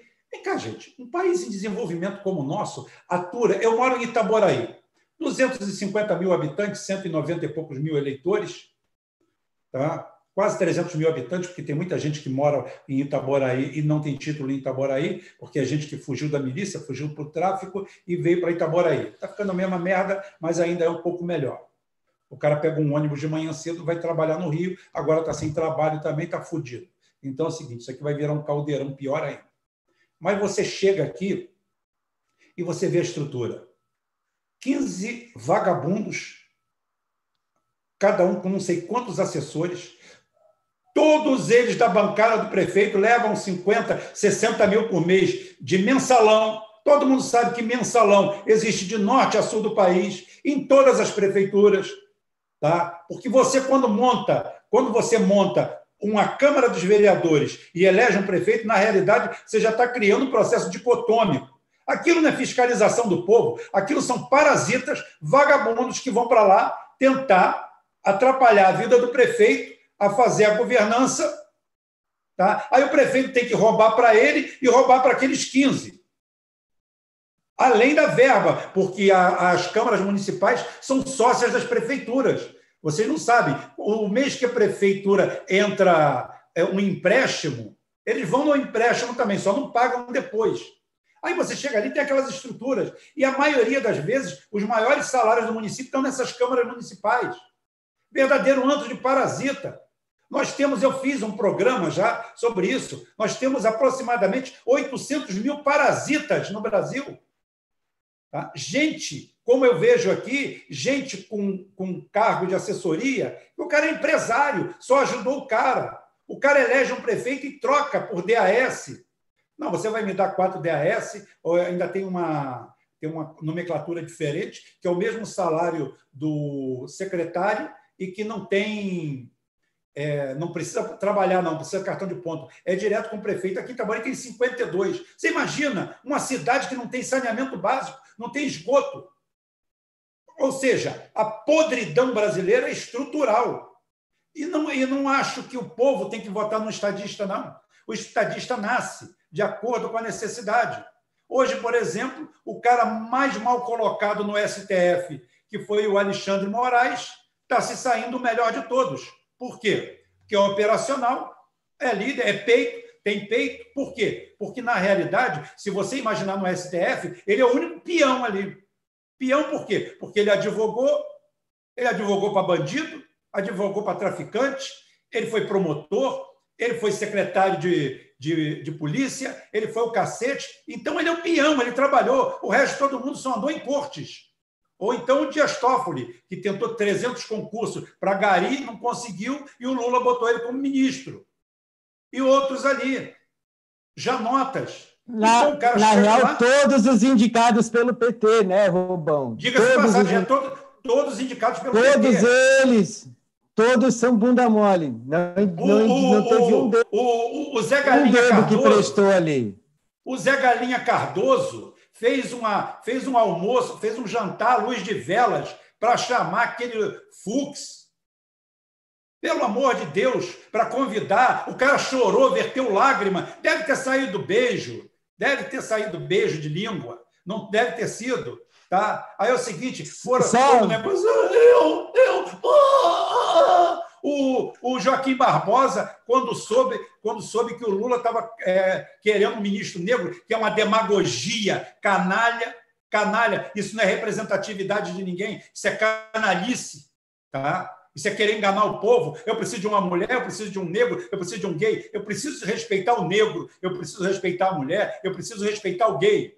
Eu não preciso pegar um sujeito, colocar ele numa posição de destaque que ele nem merece. O Joaquim Barbosa não tinha cancha, não tinha cacife para ser ministro do Supremo Tribunal Federal. Inclusive, é uma, é uma afronta a grandes negros que existem por aí, tá? que são advogados, que são operadores do direito e foram escolhidos em detrimento, porque aquele rato passou. A raiva dele com o Zé Dirceu é porque o Zé Dirceu chamou ele de rato. Para quem não sabe. Quando ele foi lá pegar a aprovação do Zé Dirceu, falou: vocês, quando precisam da gente, dos políticos, vocês vêm rastejando. E ele ficou com aquilo atravessado. Aí depois, a troco de um apartamento, não sabe nem se vender, parece até parente da família Bolsonaro. Parece até vereador ladrão do interior. Arrumou um apartamentinho de 500 mil dólares lá em Miami, um conjugado, e se vendeu por aquilo. E foi embora, porque sempre foi um gazeteiro, sempre foi um 71, um funcionário que fingia doença para não trabalhar, que vivia correndo atrás de curso disso, daquilo, um péssimo funcionário, um péssimo servidor público, um mau exemplo. E foi colocado Representa lá. Bem a Inclusive, Representa inclusive... bem a política identitária do PT, inclusive, né? Não, não, inclusive, inclusive o Lula ainda aguardou para ele fazer um acordo com a mulher, porque ele tinha supapado a mulher, ele estava na Lei Maria da Penha, aí ele foi lá fazer um acordo pecuniário com a ex-mulher, foi lá fazer um acerto com ela, para ela tirar a queixa, para ele poder ser indicado ministro, que ia ser feio, um ministro do Supremo Tribunal Federal um exemplo, um negro, primeiro negro no ministério, segundo Lula, porque o Lula gostava disso, de cortar fita. Sou primeiro nisso, sou primeiro naquilo. Aí tudo quanto era organismo internacional que vinha aqui com convênio, ele assinava. Oh, agora nós estamos nisso, agora nós estamos nisso, agora nós estamos naquilo, nós estamos primeiro mundo, nós estamos formando tantos engenheiros por ano, engenheiro que não sabe apertar um parafuso, que não sabe, não sabe porra nenhuma. Tá? Mas nós temos engenheiro. E vamos informar os outros. E o PT, em vez de Partido dos Trabalhadores, trabalhador é quem? Trabalhador empresário. Eu respeito o empresário trabalhador. Eu respeito o cara de nível superior, o médico trabalhador, o engenheiro trabalhador, o cara trabalhador. Conheço. Eu conheço empresário que acorda às 6 horas da manhã e vai dormir 11 horas da noite, e o empregado dele já vai para casa dormir. Então ele é peão, ele é trabalhador. É isso, que eu, é isso que eu defendo. Então todo trabalhador tem que ser defendido. O cara é partido do trabalhador, dos trabalhadores e o que, que fez? Olha, vocês tiram nível superior que vocês vão abrir tudo. Aí é o seguinte, nós vamos fazer o quê? 210 milhões de engenheiros? 210 milhões de administradores de empresa? Tá? E quem toca o barco? E quem rema? E quem limpa o lixo? Não é muito melhor você criar um projeto, um projeto de qualificação profissional, estreitamento de renda, mas da base, do teto para a base? Ou seja, bonito é uma obra onde o servente de o engenheiro ganha três vezes ou quatro vezes mais do que o o menor salário da empresa, o que é uma coisa maravilhosa. Você imagina eu ganhar quatro vezes o que você ganha e trabalhar quatro vezes menos do que você? Maria, imagina. Que maravilha. Não, Isso aqui é... o engenheiro da obra ganha 30, 40 vezes mais do que o peão. E ele chega para o cara, aí o cara quer ser engenheiro. Então você é engenheiro. Aí vamos inundar o mercado de engenheiros. Aqui tudo é mais-valia patriotismo, nacionalismo, foi tudo embora, porque a direita tem uma visão totalmente errada, que a gente chama de fascista. Esses caras não são fascistas. O fascista é um nacionalista, o fascista é orgulhoso, é impávido, ele tem o peito alto. Você olha para a figura do Mussolini, você vê um cara arrogante, prepotente, a Itália. Ele tinha o sonho dele. Não vou entrar no mérito da questão, mas ele tinha o sonho dele. Ele acabou com a máfia em três anos, na porrada, no estilo milícia. Botou todo mundo para correr. Botou um cara lá, que eu esqueço o nome agora, eu fiz um programa sobre isso. E o cara simplesmente, em dois anos, acabou com tudo. No amor e na porrada. Ou foge ou tu morre. E acabou com aquela merda. Que elas voltaram em 94 para os Estados Unidos. Trouxeram todo mundo de volta tudo no acerto. Voltaram, tomaram conta da Sicília, tomaram conta de Nápoles, tem duas máfias, bonito, caralho, ótimo. Estavam ali e começaram a trabalhar para a CIA, porque receberam aquilo ali. Então fazia, tinha um mercado americano. Transformaram algumas cidades dos Estados Unidos e subúrbio no inferno, graças a isso, graças a acordo. Então você vê aquele cara arrogante, prepotente, nacionalista, orgulhoso, que não quer nem ouvir falar em outro país e você vê esse bunda aqui, um bosta, usando uma bandeira de Israel. O cara, se você botar um mapa na frente dele, ele não sabe onde fica Israel. Ele não sabe onde fica a Palestina, ele não sabe onde fica o Oriente Médio, ele não sabe onde fica Cuba. Ele fica falando em comunismo. Que comunismo é esse que ele fala? Ele não conhece nada de absolutamente nada. Um analfabeto. Ele tenta falar em comunismo, tenta falar em fascismo. O comunista, o cara que é de esquerda, tenta falar do fascismo sem entender patavinas. É igual a história do neoliberalismo. As pessoas chamam de liberalismo. Tem nada de liberalismo. O liberalismo nasce com John Locke, é iluminista, é a base do socialismo. A Revolução Francesa foi feita em cima da base iluminista do liberalismo são uma história, isso é a história, isso são coisas diferentes. E o cara tem lá, tem oito diplomas, tem dez pós-graduações e não sabe merda nenhuma. Continua falando merda. O cara vai lá, o cara é chefe do INSPER, e, e, e fascista para cá, aquela anta, aquele animal daquela Dilma. A última que eu escutei dela, o pessoal da direita rindo, ela falando em autossuicídio. Vocês conhecem alguma coisa que não seja autossuicídio? Suicídio compartilhado, para mim, é assassinato. Tá? Não, mas ela não. Ela inventou mais esse termo. Ela é fantástica. Aquilo deve ser de piada para rir da gente. Não pode ser outra coisa. Como é que a gente teve uma cavalgadura daquela como presidente? Que país é esse? Ficou proibido proibir, virou uma zona, uma mais-valia. Todo mundo entrou por tudo quanto é lado e todo mundo querendo se dar bem, um com a bandeira do PT, outro com a bandeira do Bolsonaro. Os objetivos são os mesmos. É assaltar a máquina pública de uma forma ou de outra. É ganhar dinheiro. Como eu falei, o Plano Nacional de Desestatização não parou, continuou. A Dilma, quando entra no governo como a, a, a mulher da administração, tá? a Bambambam, Bam Bam, ela aprova todas as contas do FHC, inclusive a venda de 37% das, das ordinárias nominativas, eu acho, da Petrobras, na Bolsa de Nova York.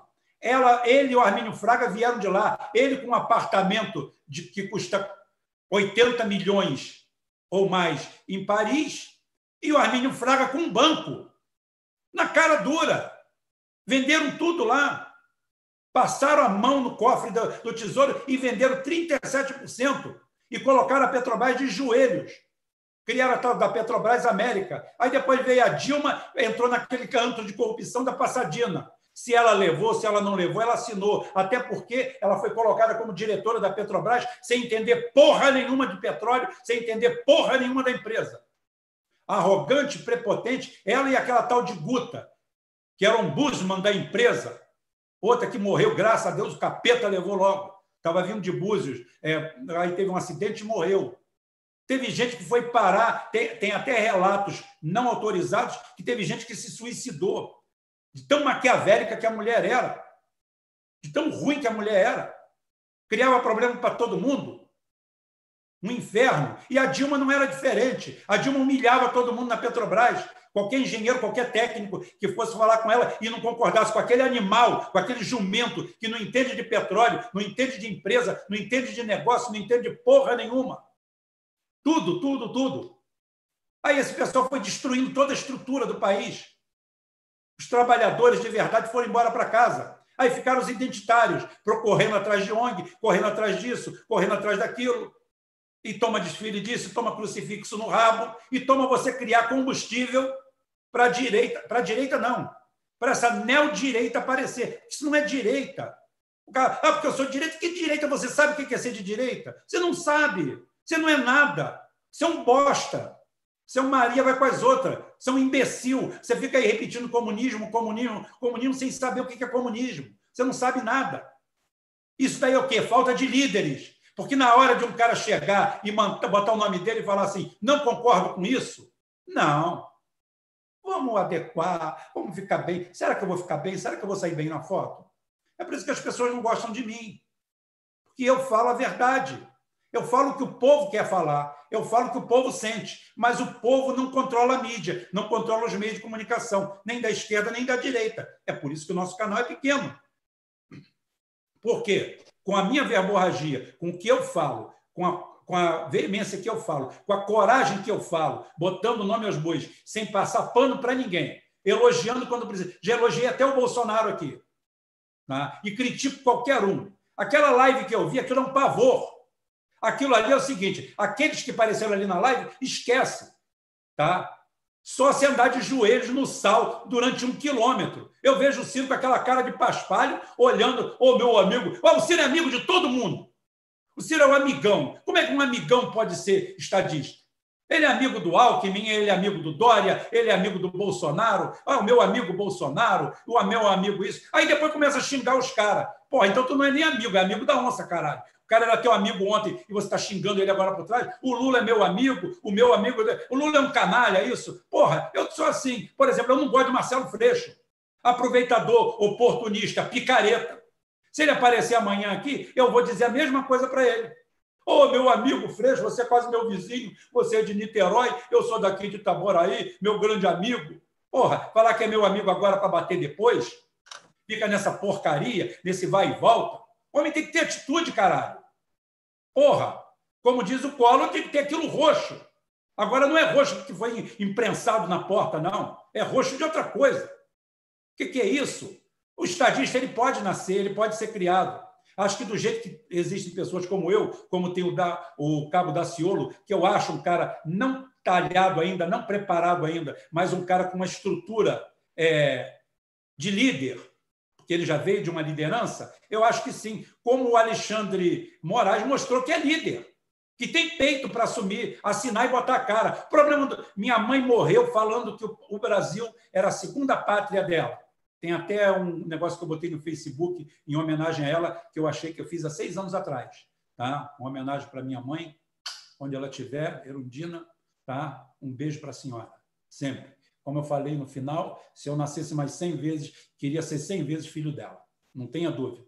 Então é o seguinte: a minha mãe falava que o Brasil tinha um defeito. A minha mãe, uma senhora é, inculta, uma senhora de poucas letras, que estudou no colégio de freira apenas para aprender a ler, escrever e fazer conta, e casar com alguém, porque ela nasceu em 1922. A minha mãe falava assim: problema, meu filho, aqui no Brasil é a hipocrisia. Ela não aguentava a hipocrisia do brasileiro. Ela não aguentava ver um programa de calouros, como eu já repeti aqui, é, é olhar um programa de calouros e ver o cara pegar o microfone e se desculpar com todo mundo, chamar todo mundo de bom para votar em alguém. Ao invés e o cara que fazia isso dentro desses programas tinha um estereótipo. Era até o, o homônimo do nosso amigo Zé Fernandes. O Zé Fernandes era visto na época como um crítico terrível, porque ele chegava e falava assim: "Cara aí, você não canta nada. Você é uma porcaria, pelo amor de Deus." Tenta outra coisa na vida. E, o povo via aquele cara como um vilão. Quando ele dava um 5 um, um ou um 10 para o cara, aquilo era um aleluia. Mas por quê? Porque o cara era crítico e só botava realmente 10 em quem valia 10. Os outros não. Os outros eram, ai, tão bonitinho, tão legalzinho, tão pobrinho, vou dar 10 para ele. O cara canta igual uma taquara rachada, igual um pato com laringite. Mas é o seguinte, ele é pobrinho. Ele não veio aqui como pobre, ele veio aqui como cantor, porra. Como cantor, ele é uma merda. Mas o brasileiro é hipócrita. Olha, cara, aí eu gostei tanto de você. Você canta tão bem. Você é uma maravilha. Cara, aí, dois dias de muito sucesso na sua carreira. Mas eu vou votar no Curumim, tá? Porra, vota no Curumim. Para de dar desculpa. Deixa de ser hipócrita, porra. Aprende a falar as coisas na cara que as pessoas vão gostar de você pelo que você é, não pela quantidade de podridão e de falsidade que você tem. Isso é estrutural no brasileiro. Isso veio de Portugal, isso nasceu aqui. O português colocou uma cultura no brasileiro que é o seguinte: quem veio aqui foi para se dar bem e voltar. O cara, o cara veio, nós a falar assim, poderiam ter colocado bandidos aqui para construir a nação, seria melhor. Cara, se a gente fosse colonizado só por bandidos, não tenha dúvida que o Brasil teria melhorado muito. Porque o bandido ia vir para cá e falar assim: essa é a minha nova terra, essa é a minha nova chance, como foi na Austrália. A colonização da Austrália é assim: eu só tenho isso aqui para viver. Foi igual aos Estados Unidos, com as 13 colônias. A Mayflower, quando chega lá, é como eu falei, é uma colonização sem vidro retrovisor. O cara vem de um cisma religioso, entra num lugar e leva a família, leva a mulher, a Mary Jane e o Júnior e os outros. E é o seguinte, gente, a nossa terra é isso aqui. Nós só temos isso aqui. Olha o sentido de patriotismo que tem nisso. O cara desce nos Estados Unidos, no meio do mato, no meio de índios, corta um pedaço de terra e fala assim: nós vamos viver aqui. Nós não temos para onde voltar. Nós não temos para onde voltar. O brasileiro, e quando eles mandam os ladrões, os bandidos para a Austrália, acontece a mesma coisa. Fala assim, a Austrália foi pujante sendo é, colonizada por bandidos. Mas a mesma coisa, gente. Não adianta a gente roubar uns aos outros aqui. Tem que começar uma nova vida. A Inglaterra não mais pertence a gente. Ninguém vai mais andar no subúrbio de Londres. Tá? Acabou. Aqui não. Aqui o cara veio para o Brasil com uma intenção. Ó, oh, raios, vou para o Brasil, vou ficar rico, vou comprar um título, vou virar conde, barão, vou desposar uma senhorinha e vou acabar meus dias em Portugal, rico e milionário. Porra nenhuma, morria no Brasil de paludismo, fudido de malária, na merda, mas do, vivia acalentando esse sonho. Isso virou estrutural como eu falo, o Brasil está sempre, o brasileiro está sempre voltando para algum lugar. Ele voltava para Lisboa, ele sonhava em ficar rico e voltar para Lisboa, depois para Londres, depois para Paris. Agora a gente está voltando para Miami e para Orlando. O brasileiro está sempre voltando para algum lugar. Ele nunca é daqui. Isso é estrutural. Isso tem que ser combatido na raiz. Aí é o seguinte: quando você vai combater na raiz, o cara te chama de fascista. Por quê? Porque a máquina está muito bem engendrada, está muito bem lubrificada para isso. E é isso que acontece. E nós somos esse caos aqui por causa disso. Que você não aparece político com peito. O último político de culhões nesse país se chamou Leonel de Moura Brizola. E o único presidente de verdade que teve nesse país se chamou Ernesto Geisel e era militar. Isso daí eu falo e não tenho medo de falar. Em cinco anos, ele fez mais que nesses 13 anos do PT. Ah, o salário mínimo era baixo, era baixo porque o Brasil era muito mais pobre. Pegou dois choques do petróleo pela cara. O petróleo que não faz falta, como disse outro imbecil aí para o cara aí, o cara que está lutando pela Mama África. Pega um barco a remo, atravessa. Primeiro você tem que saber que a Mama África não é uma África só. A África não é um país, é um continente. Você tem que saber de onde você veio, para ver para onde você vai voltar. Se você voltar no meio de uma tribo errado, o cara você pode estar em guerra com a sua e os caras fazer picadinho de você, com todo o seu Mama África. Então, por favor, estude um pouco primeiro, antes de falar merda. Tá? Então é o seguinte: o cara pegou dois choques de petróleo e pegou a maior seca de toda a história do Brasil, do Nordeste.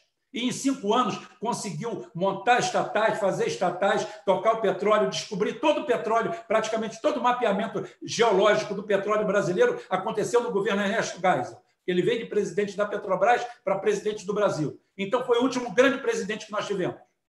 Com atitude. Um cara que era de direita, um cara que era da, do golpe militar de 64 e que, quando, quando a Angola comunista, tá? quando Angola se declara independente, o primeiro país do mundo que reconhece Angola como, como, como país independente é o Brasil. E estabelece comércio com Cuba, estabelece comércio com a China. Isso é um governo militar de direita. Estabelece contato com todo mundo peita os Estados Unidos, rasga os contratos militares com os Estados Unidos, aumenta a produção aqui. O almirante Otton é, é dessa época. O almirante Otton cria centrifuga, as centrifugadoras tá, de urânio dessa época. Por quê? Porque o Geisel queria fazer a bomba atômica. Chegou lá, chegou lá na Serra do Cachimbo e fez o poço de testes, que foi dinamitado com todo orgulho por FHC. Maior orgulho. Oh, estamos de joelho completo. Tá? Então é o seguinte, esse daí é o seguinte, foi o último grande governante que peitou o na época o Henry Ford, que era o que era o presidente dos Estados Unidos, veio aqui, mandou gente aqui porque eles queriam sargentos e suboficiais brasileiros para ir para Angola para fazer terrorismo, para fazer para fazer é, parte da UNITA, tá? contra a MPLA porque falavam português. E ele mandou eles a merda. Falou que não faria isso.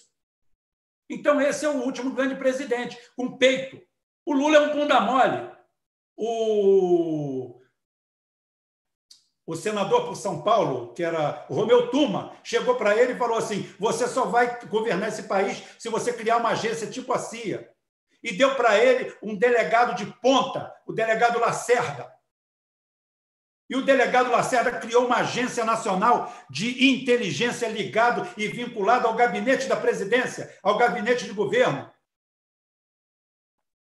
Gilmar Mendes entrou dentro do gabinete do Lula, só faltou dar tapa na cara do Lula. E o frouxo, o galinha, no dia seguinte desfez a agência. E, e destituiu o cara da chefia da Polícia Federal e mandou ele para Portugal num cargo de, de cala-boca. Porra, a gente só tem bunda mole, só tem cuzão. A Dilma, independentemente que ela colaborou com todo o processo, ela faz parte da queda dela. Todo mundo sabe disso, já é público notório. Tenho três vídeos explicando como ela acabou com o PT e o PT está lá batendo palma para ela. Que morram todos abraçados e afogados. Tô nem aí. Porra, que está se, que que tá se passando? Está aí explícito. O cara condenado a 184 anos de prisão, pedido pela Procuradoria-Geral da República, o cara chega lá, faz um processo de impeachment, o Dilma vai sair. Mas, mas não vou sair nem fudendo. Chama as Forças Armadas. Como é que um meliante como você vai me botar para fora? Não, desceu, atravessou, destituiu o ministério inteiro que se não o Temer, por lei, era obrigado a manter o ministério dela por seis meses, ela destitui o ministério inteiro para você ver o tamanho do golpe, quem participou do golpe. E tem petista otário que vai entrar aqui. E é o seguinte: é isso aí. Tá aí, quem foi que fez? A Dilma destituiu o ministério inteirinho para ele entrar como provisório e já colocar um novo ministério. Isso é para você ver o nível de comprometimento. E ela sai cometendo crime, mas não é criminosa. É uma nova realidade, é uma realidade virtual, onde você comete um crime, mas você não é criminoso. Quem foi criminoso foi quem? Foi Zeus, foi Odin, foi Alá. Alá, Alá, quem foi? Não, a Dilma não. Saiu com todos os direitos políticos, saiu com tudo, com a porra toda, na boa. Quando foi lá dar um depoimento para o Sérgio Moro, o Sérgio Moro estendeu no tapete vermelho, botou, fala aí, minha presidente, meu amor, meu isso. Aí depois o, o outro lá, o senhor vai ver, quando o senhor estiver no meu lugar, o que, que o senhor vai passar. E esse, esse, e tá, tá, tá, e tá, tá. E depois lá para aquele hotel de luxo de 500 dias, ficou lá, e o pessoal falando assim: quando o Lula sair, o Lula saiu, babaca. E aí, o que, que aconteceu? Nada que não era para acontecer nada. Ele foi lá não para fazer o papel que a Cristina Kirchner fez, de saber cientificamente, por dados científicos, por estudo, por análise técnica, que ela, como candidata a presidente, perderia. Ela pega, faz aliança com um, tinha a mesma posição do Ciro, era um ex-colaborador, mas que estava rompido, e que atacava ela também, e que tinha cinco vezes menos voto que ela, mas simplesmente não tinha peso e ganharia a eleição como ganhou Alberto Fernandes. Ganhou Alberto Fernandes em cima de quê? Em cima dessa conjuntura. E o Lula vai para lá abraçado com o PT, abraçado com a morte, chamando tudo de golpe, e me lança o poste da INSPER. E o poste da INSPER perde porque estava escrito que ele iria perder. E tem petista até hoje querendo botar a culpa nos outros. Vá se fuder, só pensa no próprio rabo, só pensa nessa máquina do PT, disso aí, só pensa de viver pendurado em tetas e mais essa merda, e vão continuar fazendo esse trabalho. E desse jeito, como eu falei, eu ontem falei no programa, Moro, faz o terno que já é teu. Porque você vai entrar exatamente aí. Você vai pegar esses 380 mil policiais que o Ciro, o Freixo, o outro chamaram de bandidos, de marginais, de criminosos, disso, de fascistas, e o cara vai lá, vai passar a mão no ombro dele e vai pegar o maior partido do país e vai colocar do lado dele tá? porque vocês não sabem fazer isso. Vocês só sabem fazer aquilo ali, aquela palhaçada, aquele circo, circo acadêmico. Hoje eu estava falando com um cara aí de tarde, a gente batendo papo e falando isso. Sabe qual é o problema da nossa esquerda, do Ciro, de outros, de outros? É que eles não conseguem enxergar um projeto simples. Uma coisa que a gente senta aqui, Oh, bota aí, bota uma dose de cachaça para mim, ou eu não bebo não, uma Coca-Cola para mim, uma cerveja para o cara aí. Olha só, Ciro, a situação é essa. Não, ele precisa que venha um de Harvard, tá? que venham 10 da USP, que os caras apresentem, que um cara venha com espoliose de carregar um monte de títulos e diplomas dele, colocar em cima da mesa e os caras fazerem um plano mirabolante que não tem pé nem cabeça e nem se encaixa de porra de lugar nenhum respeitando fulano, cicano, beltrano, faculdade, isso aqui você não mexe, isso aqui é meu, aqui não, aqui são os gays, aqui são os vermelhos, os amarelos, os tupamaros, os pele vermelhos, os siux, tá? E pronto, e é o seguinte, aí entendeu tudo? Oh, oh, entendi, tá bom, vamos embora. 12% ou 10%, quarto colocado, e foda-se. E quem quiser, pega a palavra. Legal, Rubem, legal, Rubem. É, eu quero fazer uma fala aqui, amarrar um pouco, né? é, isso que a gente está falando aqui com, do, com, sua, com sua fala.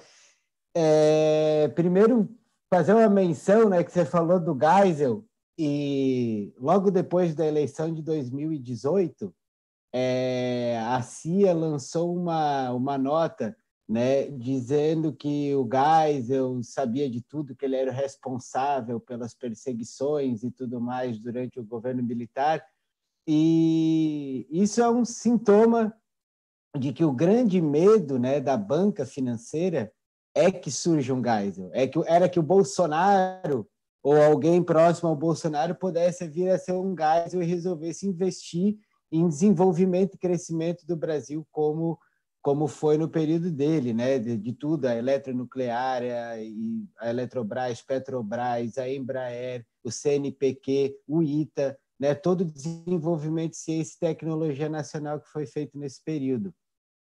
E, enfim, eu, eu, o Cláudio saiu agora, mas eu queria falar aí para o pessoal que chegou aí o nosso parceiro, né, o Cláudio Pacheco, estava afastado, agora ele deu uma saidinha, daqui a pouco vai falar com a gente, né? E, e eu queria fazer uma amarração aí de, de assunto ainda. Você falou das, das universidades, né, dos diplomas de, de, do investimento do Lula em educação. E eu sempre penso também na fuga de cérebros, né, porque você vendeu, entregou, sucateou, destruiu todo o sistema produtivo, todas as empresas e tudo mais. Então você formou é, profissionais e você tirou deles o mercado de trabalho. Você não tem aonde absorver né? Isso é um, um, um sintoma de que esse projeto de educação superior do, do petismo ele não veio atrelado com um projeto mais amplo de país. Né? Você formou mão de obra e você tirou o emprego dessas pessoas. Você tirou a, a, o local para onde trabalhar. Inclusive, é, e aí houve o quê? Um predomínio também dessas das ciências humanas no, nesse campo de querer cagar regra de comportamento, né? Então você, além de você tirar o emprego das pessoas que você formou e cara jogar para te dar subsídio, investimento, cara aí, para te dar subsídio, Vai lá. vou falar 30 segundos, não, só para te dar subsídio. Bom, qual país caí... do mundo aceitaria uma operação Lava Jato? Nenhum, nenhum. Pode dizer, nenhum. pode pode descascar por aí. Não, eu, eu, também fico pensando na, nas pessoas, aí eu conheço pessoas aí de, de, de ciências humanas, né? ciências sociais, ciência política e tudo mais, é, e outros campos, que o, o pessoal passou quatro anos, cinco anos na graduação com bolsa, depois dois anos de mestrado com bolsa, depois quatro anos de doutorado com bolsa, o pessoal passa dez anos dentro da universidade, e, e eu, eu tenho praticamente muitos e muitos, quase todos colegas aí do campo de humanas, eles não sabem o regime político que o Brasil está vivendo. Eles acham realmente que o Brasil está tendo um, um, uma, uma mudança para um regime fascista como nação, né? Na verdade, é isso. Então, é, a gente criou uma, uma ciência humana para produzir é, comportamento, uma engenharia social e a gente tirou o, o subsídio de, de, trabalho né, dos trabalhadores que a gente formou nesse tempo, porque não estava vinculado com um projeto mais amplo. E, enfim, queria caminhar agora para a nossa, a nossa live, já indo também nesse mesmo sentido, para a questão que foi votada hoje, né, pessoal? Hoje foi votado, não, não consegui ver ainda se foi aprovado ou, ou não, mas o processo de privatização, de terceirização das águas e do serviço de saneamento básico no país, né, como um todo, que são questões polêmicas. Eu acho que a discussão ainda está no mesmo nível de, de surto, das pessoas não entenderem exatamente o que, isso, o que significa, né, esse, essa, essa privatização. Mas aí eu vou jogar para vocês comentarem aí, começando pelo Cláudio, que acabou de ah, boa noite, Cláudio. Bem-vindo, meu parceiro. Boa noite, meus queridos. Vocês estão me ouvindo bem aí? Tá saindo som? Positivo. Boa noite. Boa noite, Rodrigo Ferreira Gomes. Rubão. Saudade de todos vocês aí. A Érica tá aí ainda ou já foi? A Érica acho que já foi, né? Aí. Então, um abração. É, hoje é meu aniversário, né, cara? Não sei se vocês sabem, por isso que eu tô meio enrolado aqui. Aí meu filho estava me chamando para comer pizza com ele, aí eu tive que sair, aí deu problema no computador, eu tive que usar o celular, tô com uns probleminhas técnicos aqui, mas deu tudo certo. Cheguei atrasado, mas atrasado aqui não chega, como o ditado, né? mas é isso aí, eu estava ouvindo aqui, né, um, pouco do programa, eu comecei a ouvir a parte que a Erika estava contando, aí negócio aqui do pastor lá da igreja, que disse que quem não votasse ia sair fora. Aí peguei daquela parte em diante, depois dei um intervalinho aqui para para poder comer a pizza lá com a minha família, né? Que é meu aniversário. Eu falei, pô, eu não posso recusar, vou lá comer a pizza, coisa daqui a pouco eu volto. Fiquei torcendo para ainda para vocês ainda estarem aqui, né? Mas aí eu falei, bicho, aqueles caras com certeza vão estar lá ainda. Aí, graças a Deus, ainda peguei um pedaço aqui. Não sei se já está terminando, se ainda. Mas, enfim, mas isso aí que você está falando, ô, ô, cara, aí, eu tô totalmente por fora, né, da, da política. Assim. Eu me informo pelo portal eh, do Rubão, porque, porra, eu não eu não tenho visto. A gente fica vendo a, a Globo, essa, esses outros meios de comunicação que tem na TV aqui, a gente fica maluco, cara. Hoje eu estava falando com a minha mulher, a gente não sabe o que foi, porque você vê assim, nitidamente, né, passando na Band News, aí estava passando aquelas letrinhas embaixo, sabe? Passa aquelas, aquelas manchetezinhas embaixo enquanto o jornalista está falando. Aí apareceu assim: é, São Paulo vai abrir a, as escolas parcialmente a partir de setembro. Aí daqui a pouco aparece, logo segundos depois, São Paulo bate recorde de mortes por Covid-19. Já, já cara, fica assim, é uma loucura. Ou seja, eu saio de casa ou não? Está tudo sob controle ou está tudo completamente fora de controle? Então eu ouço aqui, cara, eu ouço o, o programa, que eu acho que é uma maneira mais rápida de, de eu ficar antenado. O, o Rubão é um cara que sempre teve muito antenado, por isso que eu sempre coloquei ele como uma referência e continua sendo para mim. E eu não tenho tempo, cara. Confesso que eu nem tenho tempo para poder me aprofundar sobre o que está acontecendo. Nessa questão do que ia ser votado hoje, que o cara aí falou agora aí, eu estou até curioso para ouvir vocês falarem. Eu ouvi por alto é, em relação a, essa, a, a, coisa da Coca-Cola. Acho que o dono da Coca-Cola estava por trás disso. Não sei. Eu quero ouvir vocês falarem, porque eu não sei. Não sei o que foi votado e estou totalmente por fora. Agora eu sei que o pessoal está doido para privatizar tudo.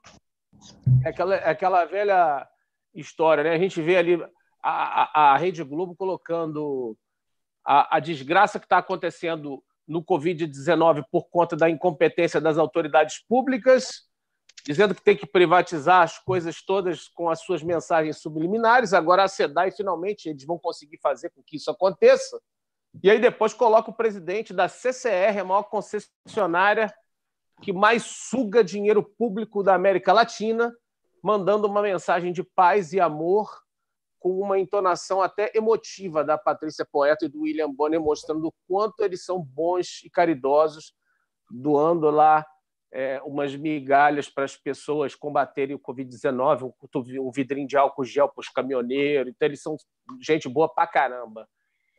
Aí, assim, fica essa parada, né? A gente a gente não sabe mais por onde ir, em quem acreditar. Então, é isso aí. Cumprimentar vocês e eu vou passar a bola para vocês me informarem que eu estou totalmente por fora, cara. Quando eu saio mesmo da política, o Rubão me conhece, sabe disso. Cada vez eu falo, oh, bicho, eu preciso sair um pouco da política. Eu saio completamente. Olha o Curumim aí. Fala aí, Curumim. Oh, bem-vindo, Cláudio. Bem-vindo, Cláudio. Bem-vindo. Eu também não acompanhei a votação, né? Deixa eu Mas... dar uma aqui, então, que eu acompanhei. Eu tenho alguma, eu tenho Fala alguma coisa aqui. Olha só, é, o que foi aprovado foi a, a PL 4162-19, que, segundo consta, cria esse monopólio privado. É, o bom é que é o seguinte: nós temos umas coisas interessantes. Foram 65 votos a favor e 13 contra. Inclusive, o Cid Gomes votou a favor. Só o PT que teve a orientação de votar contra e o PDT liberou é, a bancada. É, eu prefiro me abster desse assunto e amanhã entrar no melhor estilo Júnior Baiano, com toda a finesse, toda a educação que ele tinha como zagueiro, tá? E, e bater, porque eu gosto de bater com subsídio. Eu não gosto de bater para apanhar de volta, não. Meu negócio é bater, bater, bater, bater e bater. É igual Marcelo Freixo. Eu bato nele, bato, bato, bato e vou continuar batendo. Que é moleque, é moleque, é um moleque. Porque o cara que faz a afirmação que ele faz aqui é um moleque. Eu quero ver qual foi o dia que esse sujeito, algum dia, levantou a voz contra o narcotráfico, falou que o narcotráfico é alguma tragédia, alguma desgraça. Não. Eles não vão para a favela para chegar lá e falar assim: vamos barrar o narcotráfico. Não. Eles vão para a favela para fazer ciranda, cirandinha com, os, com, com o povo de lá, dizer, ai, que belo, como é bonito, como é romântico morar aqui, mas dá licença que eu vou para São Conrado. Tá? Vocês ficam aqui, continuam aqui. E é o seguinte, e só reclamam quando a polícia entra lá trocando tiro com os meliantes que estão lá com armas de guerra e matam dois ou três, e eles vão para lá dizer que a polícia é assassina. Porra. Então é o seguinte, cara, chega lá, você não tem voto nenhum para esses merdas. Tanto é que quem vota nele são igual a ele. É a esquerda Leblon, é a esquerda Zona Sul, é a esquerda Farramid de Amoedo, que vota neles. A turma que ganha 30, 40, 50, 60 salários mínimos por mês e quer posar de bom moço e acha que a parte social é votar na Marielle. Porque a Marielle recebeu 95% dos votos dela, 95% dos votos dela na Zona Sul Carioca onde ela nunca pisou e nunca ninguém soube quem era. Ela foi trazida a rastro pela mão, candidato de partido puxado pelo Marcelo Freixo. Na comunidade dela, ela teve dois mil e poucos votos. Está ali, é mapa eleitoral, é realidade. Eu estou falando aqui contra a Marielle? Não. Eu estou falando que ela não morreu, que ela não foi assassinada? Não. Não tem nada a ver, eu estou falando do projeto. O projeto do, não vai ser esse. Aí tinha lá um programa, é, Mulheres Negras de Favela.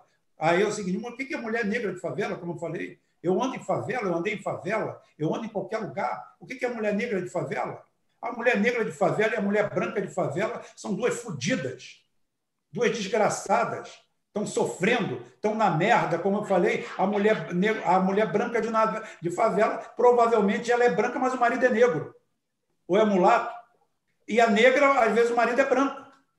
Que isso aí não existe, racismo não existe ali. O que existe ali é sofrimento é sofrimento, é dor social. É a falta de Estado, que só aparece na figura de político canalha e dá espaço para o tráfico de um lado e para a milícia de outro. Aí aparecem políticos de um lado e políticos de outro. Para mim, bandidos de um lado e bandidos de outro. Um metendo pau na milícia, outro metendo pau no tráfico, um do lado da milícia, outro do lado do tráfico. Deu para ver quem é mais ou menos quem? Na, na live de domingo. Tá? Então é o seguinte, passando pano. Não, o tráfico não é nada. O tráfico movimenta apenas um trilhão de dólares por ano. É a maior máquina de corrupção, é a, a maior pandemia do mundo ocidental, porque o mundo ocidental tem um terço da população do planeta, mas consome 70%, 80% das drogas. Ou seja, é um flagelo ocidental. Tá? E o cara passa pano para isso. Não, tranquilo. Uma, coisa, é uma coisa regional, porque o cara planta folha de coca, destila folha de coca, o cara pega latinha de cerveja, derrete e faz fuzil. É tudo regional ali. Vai para puta que pariu. Então não, não tolero mesmo, não. Porra. Você até abordou isso outro dia, Rubão, muito bem, num dos seus programas, é, mostrando essa hipocrisia né, que essas ONGs ah, exercem com a anuência do Estado, né, muito mal representado pelos políticos que às vezes nós somos obrigados a votar neles, porque é aquela história, né? O Estado nega aquilo que é direito de todos nós, que é óbvio, e aí chega essas aves de rapina com algumas migalhas que, que sugam tudo que podem desse mesmo Estado e aí oferece algumas das migalhas daquilo tudo que eles sugam para aquele pobre mal que não é assistido e fala: ó, oh, não, o Estado não te dá, não, né? Não, mas nós estamos aqui para isso. Ou seja, é aquela velha história. O Estado parece mas, que funciona para é- não funcionar. Não, não, não, mas, mas Aí hoje, não, mas na hora que. Hoje, hoje isso acontece diferente, Cláudio. Hoje eles já chegaram ao estágio que o Estado simplesmente não é mais nada.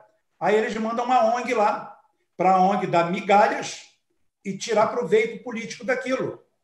Né? Hoje existe isso. É pior, Hoje, né? É, é pior. pior ainda, que cria uma síndrome de Estocolmo. O cara vira, vira é, fã, amigo, tá? E adorador do próprio sequestrador, do próprio cara que botou ele naquela merda. Isso é síndrome de Estocolmo estratificada, tá? Exatamente. Então é o seguinte, o cara é sequestrado Exatamente. pelo Estado e é o seguinte, o cara se junta. E outra coisa, é, é aquela história. Eu, eu, encontrei com um amigo meu muito triste, que ele falou: por que, que você está triste? Eu falei, pô, meu cachorro morreu. Ele falou, eu falei, ah, morreu por quê? Pô, morreu de fome, cara. É mesmo? O que, que foi? Eu estava ensinando ele a viver sem comer. Quando ele estava quase aprendendo, ele morreu de fome. Tá? Puta que pariu, uma tragédia. Faltava um pouquinho assim para ele aprender e ele morreu de fome. É o que acontece aqui, é o que eu falo. Aqui, o cara, quando entra para a política, ele fala assim: Poxa, bicho, eu queria um contrato para vender vassoura. Me arruma? Aí o cara, tá, tudo bem, vou te arrumar um contrato. Aí daqui a pouquinho é o seguinte, porra, estou vendendo vassoura para ele. Vamos vender a vassoura um pouco mais cara? Vamos vender a vassoura um pouco mais cara. Porra, gente, vamos aumentar mais o preço da vassoura? Então vamos, vamos aumentar mais o preço da vassoura. Vamos aumentar cinco vezes o preço da vassoura? Vamos. Aí é o seguinte, ele fala assim, vem cá, Nós já aumentamos cinco vezes o preço da vassoura, não deu nada. Vamos fazer uma coisa? Aumenta dez vezes. E aumentou dez vezes. E continua não dando nada. Vamos fazer melhor? Olha só, vamos aumentar para 15 e não vamos entregar a vassoura. Para quê? Está dando tudo tão certo. É o cachorro morrendo de fome. O grande problema da elite, o grande problema do ladrão estrutural é que ele não sabe a hora de parar. Ele sempre vai aumentando. Vai chegar um momento que o cachorro vai morrer nesse país. Eu não sei se eu vou viver para isso. Mas uma hora ou outra isso vai explodir. Na Rússia foi assim, o povo também era pacífico. Tá? E não precisa de muita gente para uma revolução. A Revolução Francesa, mesmo na, no século XVIII, foi feita por 5% da população, ativamente 2% da população. Tá? Você não precisa de muita gente para atacar fogo num país, não, porque a maioria tira o time. Isso aqui vai explodir uma hora. Por quê? Porque a elite não tem limite. Vem cá, vamos vender isso. Agora vamos vender a água, vamos vender o esgoto, vamos vender essa porra. Pô, vamos vender a placenta. Vamos vender a mulher logo do cara, triturar e vender como ração. Chega um momento que ele vai, o cachorro vai morrer de fome. Vai chegar um momento que vai não, para, chega, basta. E é aí que aconteceu na história as grandes tragédias. É aí que aconteceu a revolução, é aí que acontece a mais-valia. Por quê? A princípio, esses 60 é, é, senadores que votaram a favor, a princípio, sem eu ler o projeto de lei inteiro, eles merecem, no mínimo, ser afogados. Mas no esgoto. Ah, no esgoto. Água não, água é muito bom. Tá? Porque é o seguinte: quem é que vai fazer um projeto para privatizar água? E você só vê tubarão. Porra, você vê cinco ou seis países na Europa, suas capitais, reestatizaram a água, a água e principalmente o esgoto. E aqui a gente quer vender o nosso. Ô, Rubem, mas desculpa interromper. Aqui, aqui mas olha só, a energia elétrica, a energia elétrica no estado do Rio de Janeiro, não na capital, graças a Deus agora pertence a uma estatal. Finalmente, fomos reestatizados. Uma estatal da Itália. Me explica isso. A é. Serge era estatal do Rio de Janeiro. E agora tá, a Enel, que é uma estatal, que é uma estatal italiana, tá, está aqui chupando dinheiro de uma estrutura que foi criada pela gente, paga pela gente, e que ela está aqui ganhando dinheiro. E a gente vende, vende para os outros como a gente vende os terminais, vende os dutos, vende tudo. E depois a gente paga para usar o que a gente vendeu.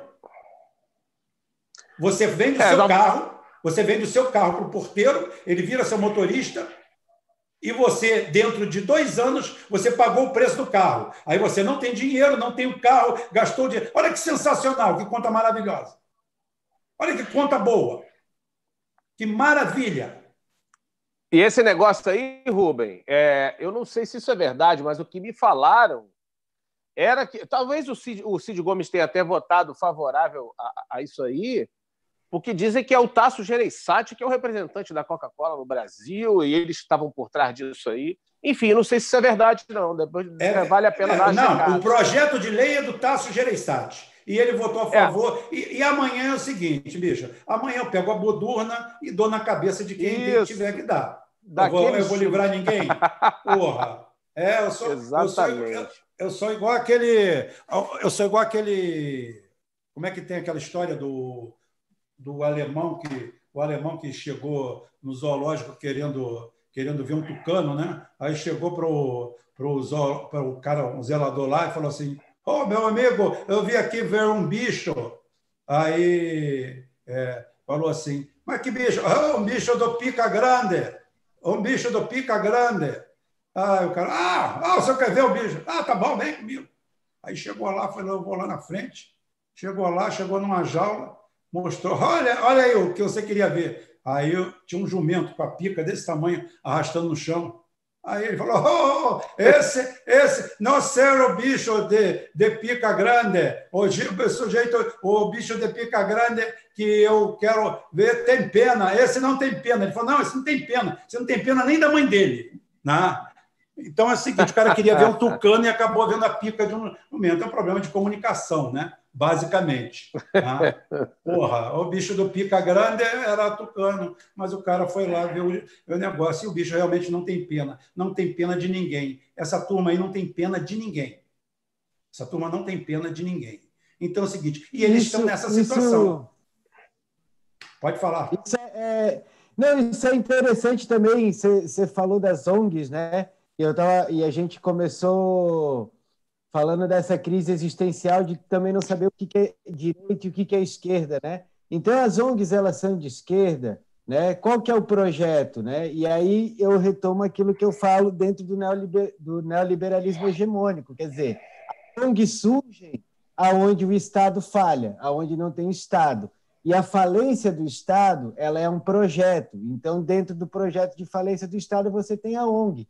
E claro. muitas vezes acabam servindo ou tendo como pano de fundo essa coisa do da caridade, né? Da onde a classe média vai fazer caridade, vai fazer um abaixo assinado e vai fazer alguma coisa de desencargo de consciência por, por causa da situação que está como ela está se configurando e como ela está se agravando.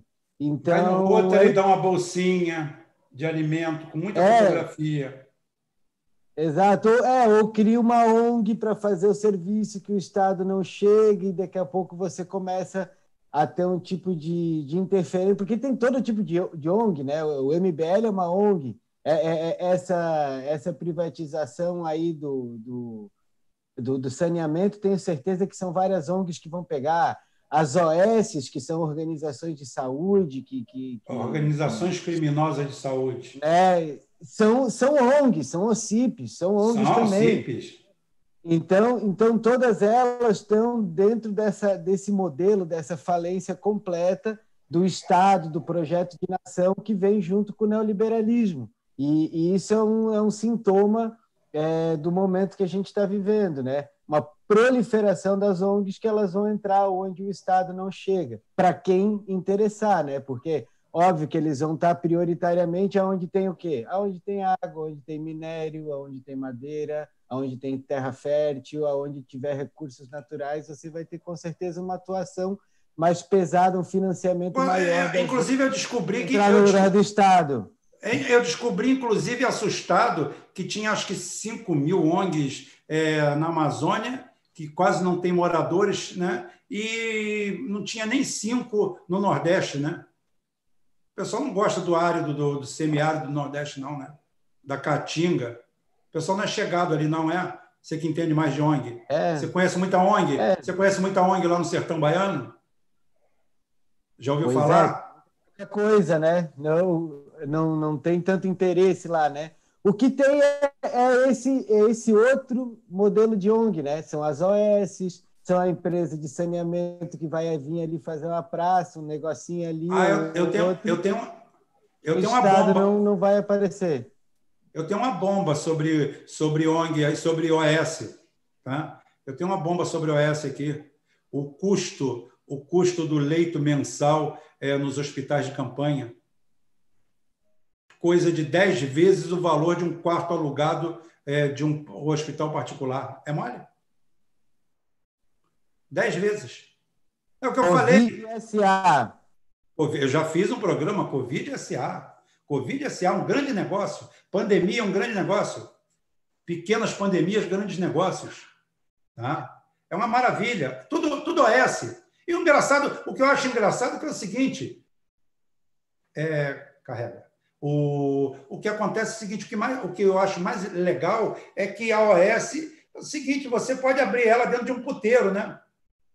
Você vai cuidar de saúde, né? Que é uma coisa que qualquer um faz, né? O médico não precisa ser qualificado, nada. Aí é o seguinte: você pode abrir ela dentro de um puteiro. Tinha uma tinha uma, uma, OS, uma OS aqui em Itaboraí, que se chamava Instituto Sorrindo para a Vida, que ela cuidava daqui de Leme, em São Paulo e ela funcionava no sex shop. Se você botar Sorrindo para a Vida Sex Shop, vai aparecer lá, pode botar no Google aí, você vai aparecer. Ela funcionava dentro de um sex shop.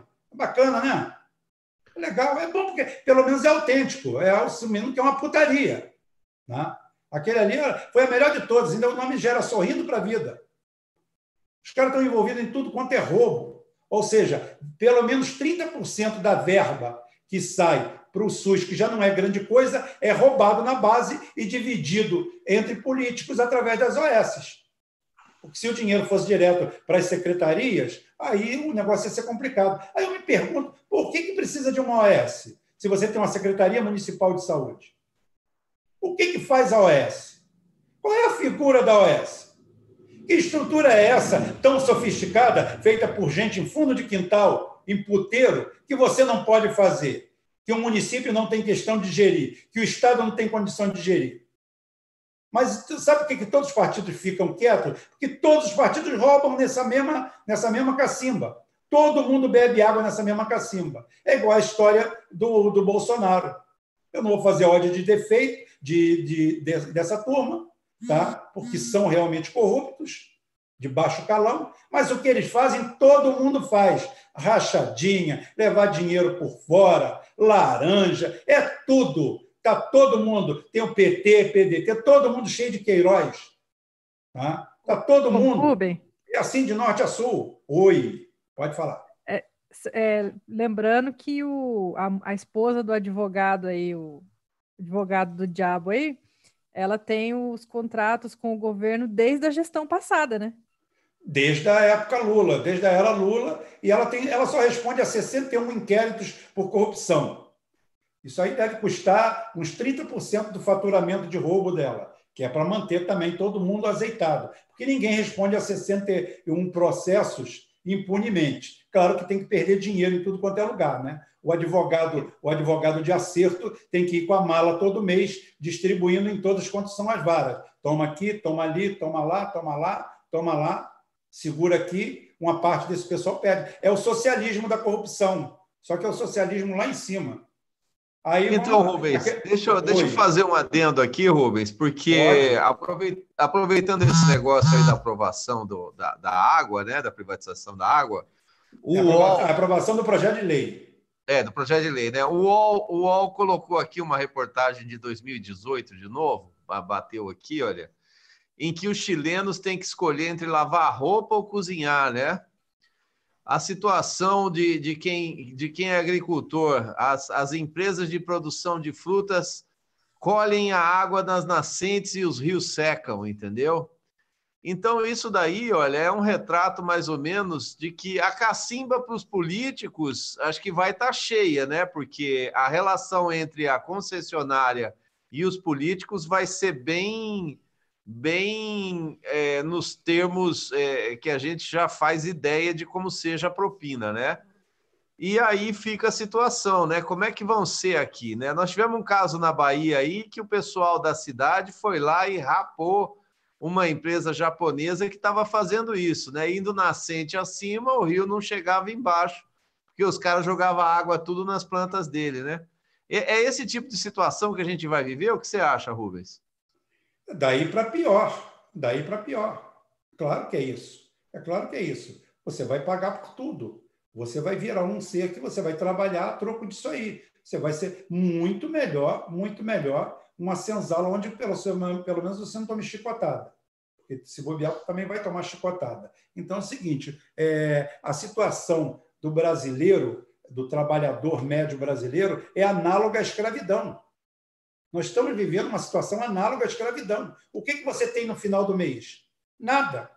Você viveu para trabalhar e dormir e comer.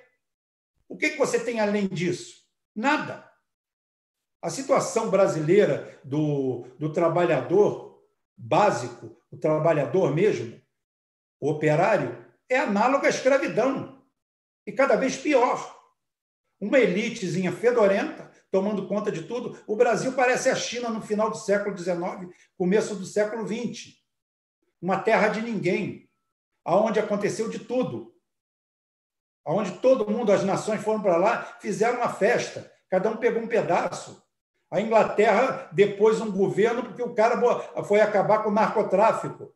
Mas o narcotráfico era oficializado pela coroa inglesa, porque era a maior fonte de receita que eles tinham no Oriente era o tráfico de ópio.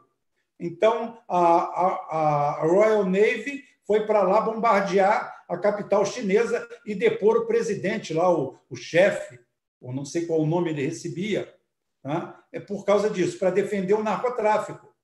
Então, esse negócio de você ser Pablo Escobar e ser o ruim da história é só uma questão de ponto de vista. É o momento que você ocupa, é o lugar que você ocupa, quem é bom e quem é mal. Porque tudo isso aí é relativo no meio, no terceiro mundo, na mão de quem manda. Então, aqui que nós vamos esperar o quê? Melhores serviços? Porra, bicho. Os caras estão atrás de lucro. Aí você paga imposto para quê? Paga porra nenhuma. É o que eu falei, estão ensinando o cachorro a viver sem comer. A hora que o cachorro morrer de fome, eles vão reclamar. É por isso que muita gente foi decapitada em Paris. Eu não tinha limite. Ah, o povo aceita, empurra mais um pouco, mas você não disse que era só a cabecinha? Que nada, empurra até o talo, que você aguentou até agora, aguenta tudo. E é o seguinte, só que tem uma hora então, que. Rubão, olha, olha só essa daqui, olha. Essa Ingrid Ver, ela é representante da Fundação Henrique Ball no Chile.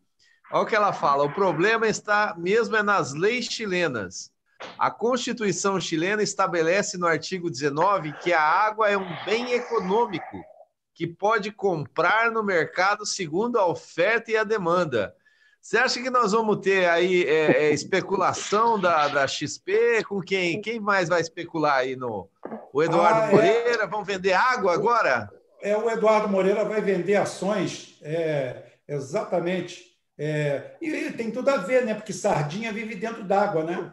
Agora que. Eduardo Moreira vai vender água ecológica. É água ecológica, água para a esquerda. Água, água orgânica. Água orgânica, água orgânica para a esquerda, gourmet. Mas isso, isso, aí, isso aí não é, não é novidade, não. O pessoal na Universal já vendia água ungida. Não, e o. E o, é. e o, e o, e o... Aí, ó, tô falando que é a mesma coisa. Então, e o, e o, e o Valdemiro vai falar: olha, agora, agora vocês sabem que eu posso vender água cara, né? Que a água está para a hora da morte. Então, essa daqui, então, que veio do Rio Jordão, você imagina quanto não vai custar. Ah, é, rapaz. Vai ter a água que você toma e nunca mais. Nunca mais agora, agora vamos né? perguntar. Agora vamos fazer uma coisa. A água é um fluido, o oxigênio é outro. O que, que vai impedir esse pessoal de cobrar o ar que você respira? Não, estou falando sério. Não, eu não, não duvido sério. que a gente chegue a esse ponto, não. Se você tiver Essa, gás, você não vai vender, não. Ô, ô, Curumi, é. ô Curumi, mas no, no, o pessoal não estava querendo privatizar, privatizar não, né? É, tipo que vender a luz solar aí, cobrando é, taxas altas em cima daquelas placas lá, eles já tinham esse plano aí já. Eles, não, eles eu... fazem isso em alguns estados americanos, eles fazem isso. Eles põem o drone para ver se você está captando energia do sol e te multa. Não, é, e ainda é bacana, vão né? privatizar, né? ao invés de entrar uh, dinheiro, é o BNDES que vai dar o dinheiro, né? Ainda somos nós que vamos financiar a venda do nosso patrimônio. Ah, mas sempre foi assim. Eu sempre é. falava que é o seguinte: o, a privatização no Brasil é assim. Eu, você bota o carro à venda, você bota o seu carro à venda, Aí é o seguinte, eu chego, olho para o seu carro, oh, quanto você quer no seu carro, chefe? Aí você fala assim, ah, 30 mil. Pô, legal, 30 mil. Não está caro, não. Dá licença, eu vou na cozinha, vou lá, falo com a sua esposa e falo assim, vem cá, me empresta 30 mil aí, que eu quero comprar o carro do seu marido. E eu venho da cozinha com 30 mil, te entrego os 30 mil, que já eram seu, da sua casa, da sua família, e levo o seu carro e vou botar ele na praça e vou pagar uma ninharia por mês. Ou seja, você tinha os 30 mil e tinha o carro. Você ficou sem os 30 mil e sem o carro.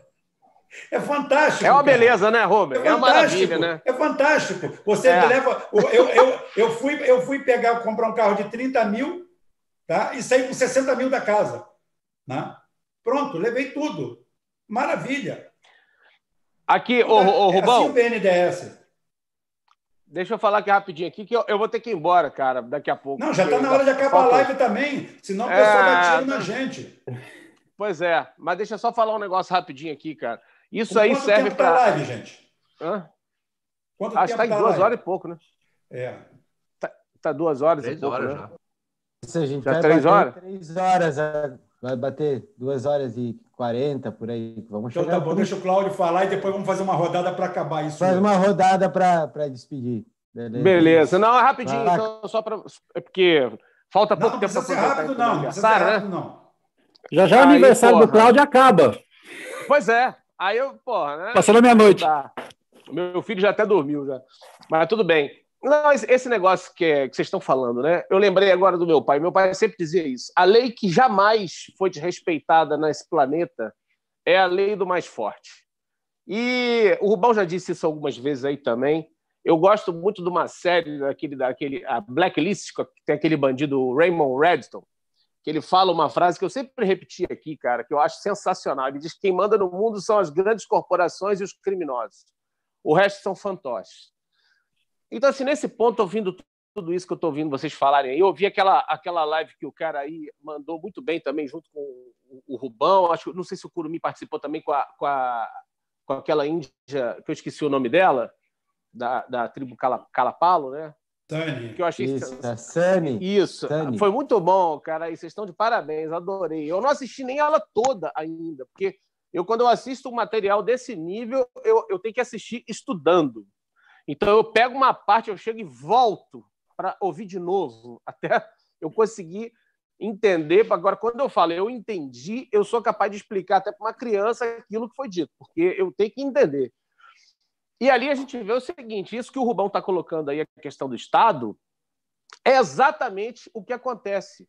É, o Estado, na verdade, é o maior criminoso, é quem mais nos rouba, é quem mais sacaneia o seu próprio povo, né?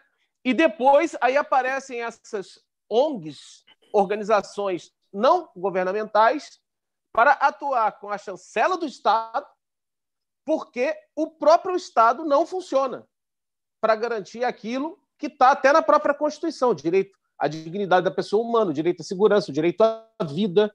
Ou seja, o correto seria, no meu ponto de vista, se você tem o seu carro roubado, você não tinha que ter um seguro contra roubo, você tinha que ir lá no Estado e falar assim: olha, eu pago impostos pela segurança pública, o Estado tem que me dar um carro.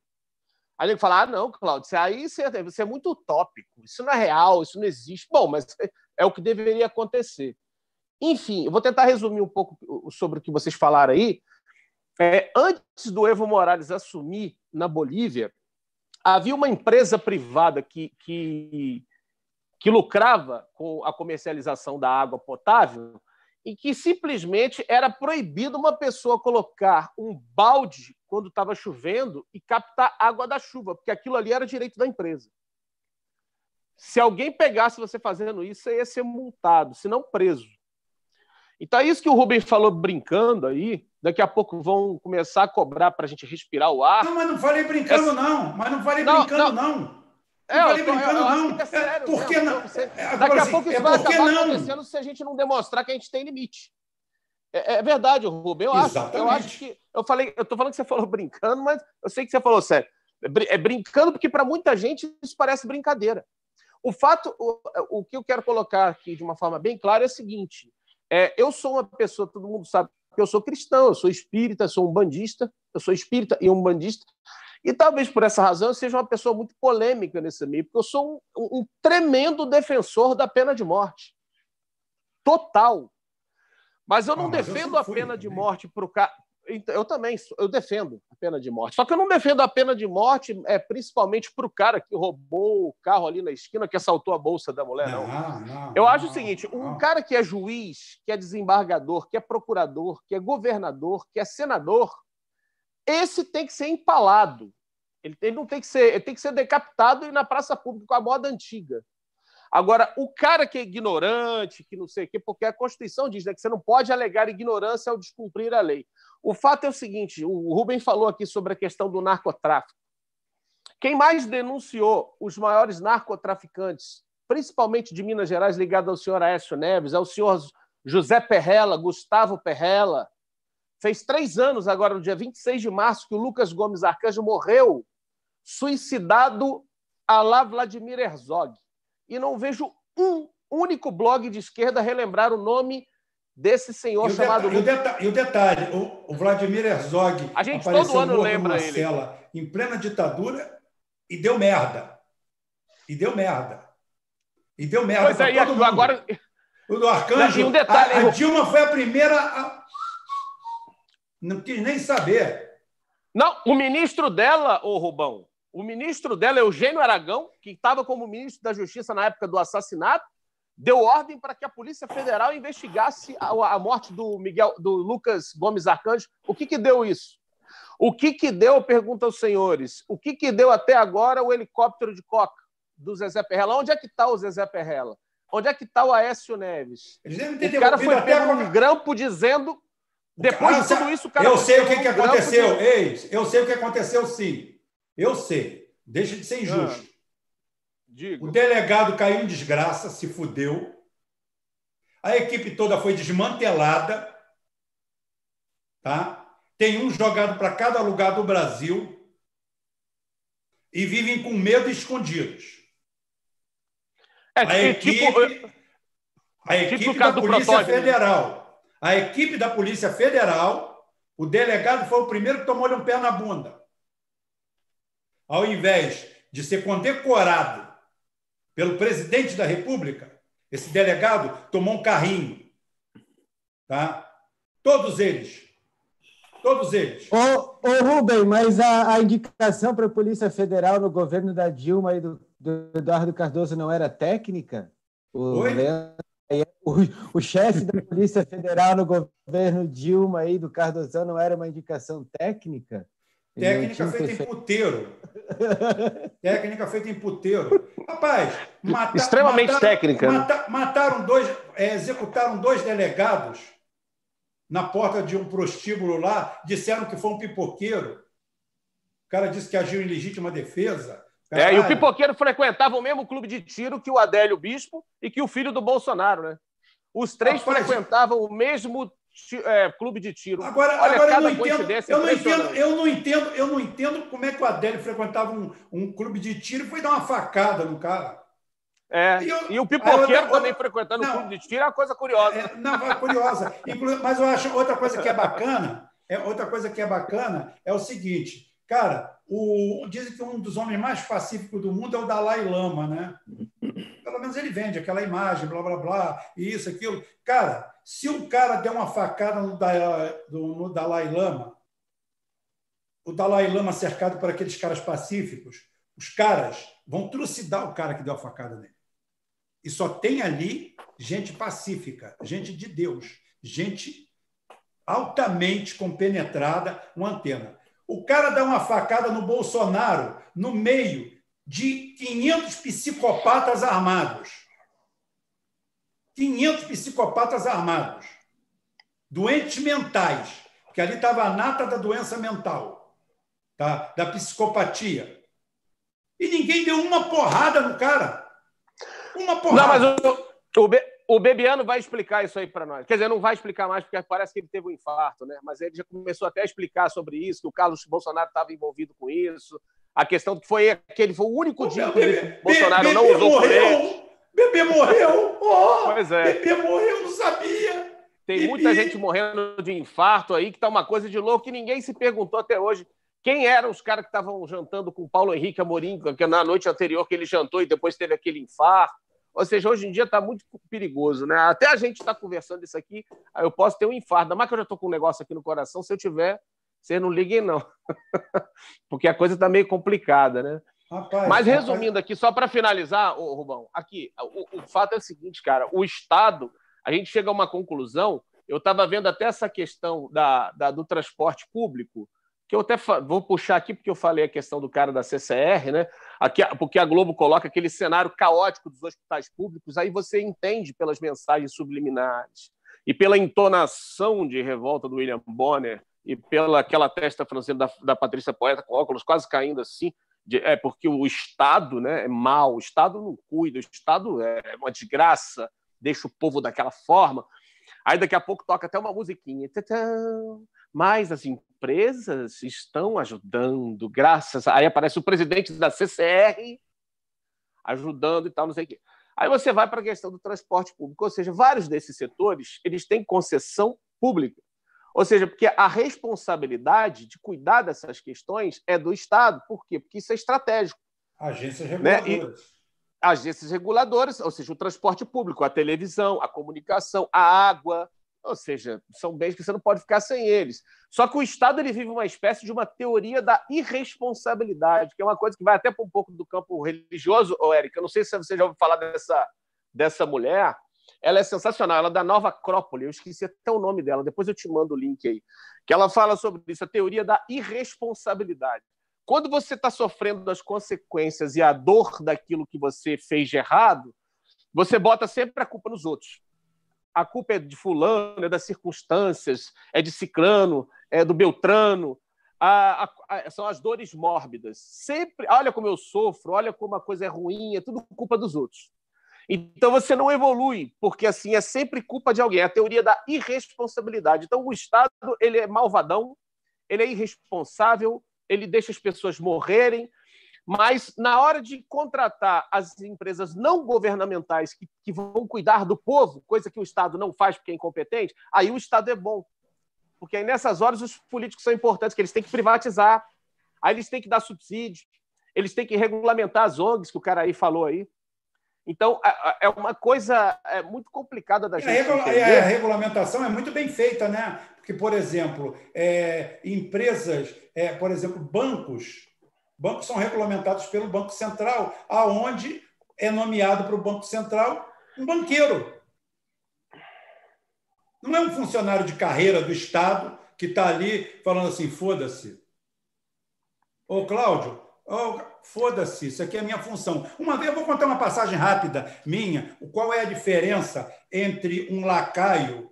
Isso me custou muita coisa na Petrobras. Eu não poderia contar isso aqui, não, mas eu estou cagando para o mundo. É, uma vez me chegou um cidadão, um engenheiro da, de uma empresa chamada Engeman, que pertence ao Marco Maciel. Isso quando o Marco Maciel era vice-presidente da República. Isso foi lá pelos idos do ano 2000, 2001. E 2001, acho que se não me engano, o cara chega para mim, ou dois, quiçá 2002. O seguinte, o cara chega para mim e eu tinha dado-lhe uma carcada neles, uma multa. Eu, eu, era gerente do, eu era fiscal do contrato dele e tinha dado uma carcada neles, violenta. E o cara chega lá e para mim e fala: Olha só, é, eu vim aqui, pode, pode sentar aí. Aí eu, eu vim aqui porque é o seguinte, cara, Porra, você deu isso aqui, essa multa aqui, você deu essa nota. Eu falei, bicho, vocês não cumpriram isso, não cumpriram aquilo, não cumpriram aquilo outro, não cumpriram isso. Vocês estão fazendo um trabalho péssimo lá em cima. Eu estou com dois guindastes lá com vocês fazendo manutenção. A pauta, a planilha está atrasada, o pagamento está em dia, está tudo, está um problema sério. Tem problema de armazenamento de material. Aí ele virou para mim e falou assim, cara, porra, essa empresa é do Marco Maciel Aí eu virei para ele e falei assim: é, ele joga em que posição? Eu não acompanho futebol, não. Aí o cara falou: você tá, juro por Deus, juro pela minha mãe, que eu homenageei ela hoje no meu Facebook, botando um texto que eu achei meu, que eu não sabia que existia. Eu fui lá no Facebook e botei um texto para minha mãe, que eu já tinha feito há alguns anos e não sabia. Eu nem sei se eu tinha publicado ele. Publiquei hoje. Então é o seguinte, é, o, falei, cara, eu não entendo de futebol, não, não acompanho futebol, não, eu gosto de Fórmula 1. Ele, porra, você está de sacanagem?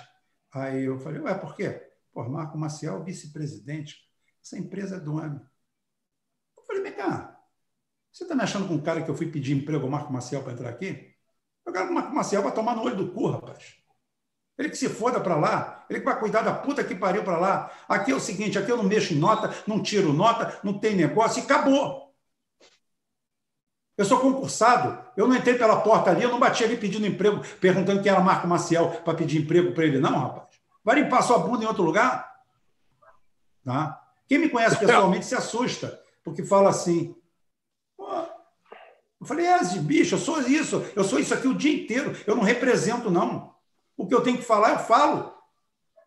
Sábado eu mandei, eu, eu quase quebrei o extra lá de São de Alcântara. Inclusive, estou até com ação ali para mover contra eles. Que não permitiram a entrada do meu filho, porque eu não estava com o documento do meu filho. Eu fiz um carnaval lá, cheguei no estacionamento, fui sair, passei o ticket, o guarda virou e falou assim: é, senhor, é, o seu ticket excedeu.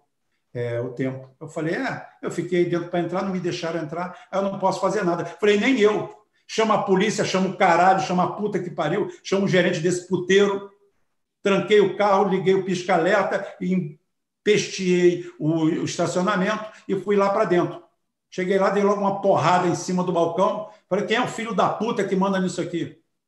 Deve ter uma puta que manda nessa porra aqui. Esse galinheiro, essa merda sem estrutura, essa bosta. Agora que a gente perde a cabeça mesmo, não dá não. bicho. Exatamente. Exatamente. Foi uma vez que eu entrei, não era nem ampla ainda, era Sérgio. Os caras chegaram na porta da minha casa, pediram a conta de luz. Eu morava com a minha mãe, já trabalhava na Petrobras. Aí ele falou assim: Nós estamos com ordem de corte, minha mãe. As contas estão em dia. Foi lá dentro pegar as contas. Quando ela trouxe as duas contas, os caras já tinham cortado a luz. Bicho, eu peguei aquilo, fui espumando lá para dentro do negócio. Eu entrei por dentro do balcão. Se eu tenho hora de almoço, a hora de almoço é o caralho. Quem é que manda nesse puteiro aqui? O segurança deu dois passos. Falei, não se mete não, que tu tem família para criar. Se mete não. Fica na tua aí, volta de onde você está. Volta daí para trás. Que eu não vim de brincadeira, não. Tá? Mulher morreu, mulher dormiu de calça jeans. Vai se fuder. O brasileiro não tem atitude, rapaz. A atitude do brasileiro é rir pela frente e te trair por trás, e te sacanear por trás. Tem que peitar, tem que encarar. Esses caras estão fazendo isso, quebra no pau, espera na porta do aeroporto e rebenta todo. Manda para UTI, se morrer, morreu. O suplente dele garante que vai saber que ele morreu, que ganhou o cargo do, do senador que, que votou essa porra, porque ele morreu espancado. Arrebenta uns dois para ver. Arrebenta uns dois ou três, para ver se os outros não param na hora. Agora ninguém faz nada. Eu tô, estou tô incitando isso? Não. Quem está incitando são eles. Tá? Quem está É incitando história são eles. cachorro, né, Robin? É igual a É, não, do cachorro. é- é- Vamos é- ver não, até, é- onde, até onde o povo vai aguentar. É, é, é, exatamente. aguentar. Não, e a, e a história de, de quem tem culpa é o cara que chega do RH e pergunta para o cara quanto você quer ganhar. Ó, eu quero ganhar 10 salários mínimos por mês, quero 14 salários por ano, mais um de bonificação, férias em dobro, prêmios em dobro, casa, carro e telefone. Aí o cara vira para ele e fala assim: e se eu te der 15 salários por mês, 18 salários por ano, carro, tudo, e ainda te dou uma verba compensatória e uma viagem para a Europa? O cara falou: você está brincando? Eu falei: claro que eu estou brincando, mas quem começou foi você. Né? Quando você vem com essa proposta ridícula pedindo isso aí. Então é o seguinte: é quem começou o negócio. Alguém pode me dizer, me chamar de agressivo por eu estar tomando essa atitude, falando isso. Mas na realidade, na realidade, é o cara que provocou. Aonde passa pela sua cabeça você falar para o seu pai, para o seu avô, que tem um filho da puta num congresso querendo vender a água que brota da terra? É complicado, eu entendo, ô Rubem, é, é, e dá para perceber perfeitamente que você não está incitando a violência nem que ninguém linche o- um deputado. Eu estou acontece reagindo à violência deles. É, é exatamente isso que eu ia colocar. Porque as pessoas se esquecem de, de, de processar ali o raciocínio, né, a, a inteligência, no sentido de que a violência ela é exercida de diversas formas. Você não. é- Ah, não, mas o cara não foi violento porque ele não jogou nada em cima do outro, não deu tiro, não deu facada. Cara, quando você proporciona, patrocina uma situação em que alguém vai morrer urrando de fome, cara, isso é uma violência. Então, quando o Estado permite que as pessoas sejam transportadas de forma mais desumana do que o gado dentro daquele caminhão, que é o metrô da linha 2, que vai para Pavuna, aqui no Rio de Janeiro, às 6 horas da tarde, num dia normal, antes de Covid-19, tá? Muito antes. Você vê senhoras ali com criança na mão, um cara de cadeira de rodas, ele tem que esperar duas horas para conseguir entrar no vagão. Por quê? Porque é um conflito entre a finalidade pública e a privada. A partir Claro. do momento em que. Um é prestar a- a serviço, outro é ganhar dinheiro. Exatamente. A partir do momento em que a empresa privada, que é a que, que lucra com o transporte, que é uma concessão pública, né? ela, ela passa a ditar as ordens, no- como é que vai funcionar. O que, que é a empresa privada? Que ela quer lucro. Ela quer que se foda o cidadão se ele vai amassado, se ele vai Mas- espremido, mas- vai sentir mas falta de tem- dentro do vagão. Mas Agora tem um dado- estão querendo cumprir que as empresas cumpram um regulamento que só usa a metade da capacidade do ônibus. Parece mas tem, piada isso. Mas, mas tem um dado a mais interessante que você não sabe. Aqui no Brasil, a gente, na Europa ou nos países mais desenvolvidos, o cara privatiza o vão. O cara, eu quero explorar um pedaço de uma ponte. Beleza, cabeceira esquerda é aquela, cabeceira direita é agora. Começa a fazer a ponte. Faça a ponte.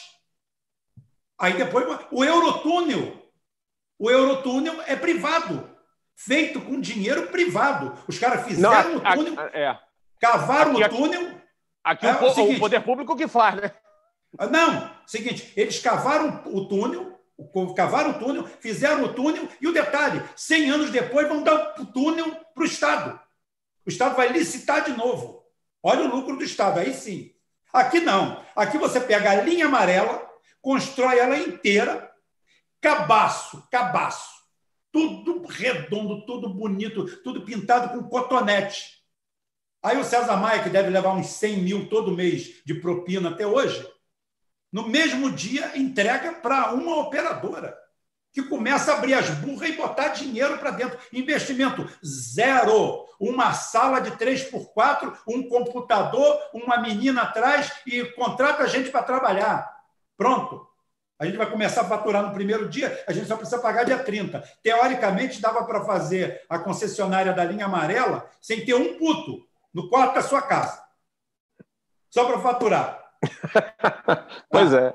É, privatização aqui é assim. Lá o, cara, lá o cara pega um trecho de metrô e ele tem que comprar o um vagão, tem que fazer a linha, tem que ir e explorar. Aqui não, o cara pega prontinho do Estado.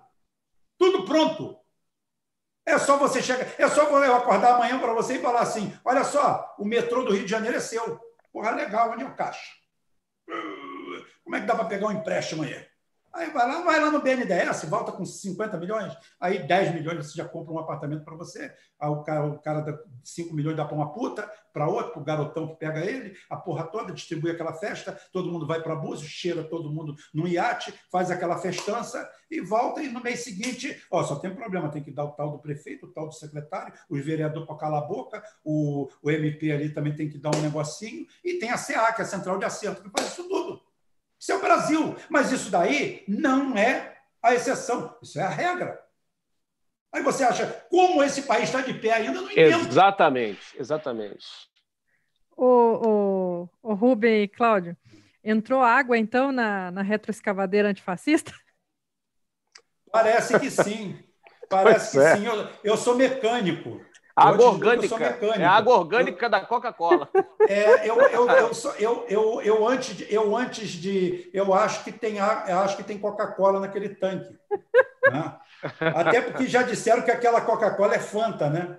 Então, é Fanta que tem no tanque. Tem. Não é, a, é, é, é por isso, não. você entendeu? É por isso que eu não faço mais militância político-partidária para ninguém. Nem para mim mesmo, se eu for candidato. Para ninguém. É assim, é várias vergonha, pessoas. Né, cara? Não, várias pessoas falam, não, Cláudio, vamos fazer aqui militando. Bicho, eu já passei, é, já.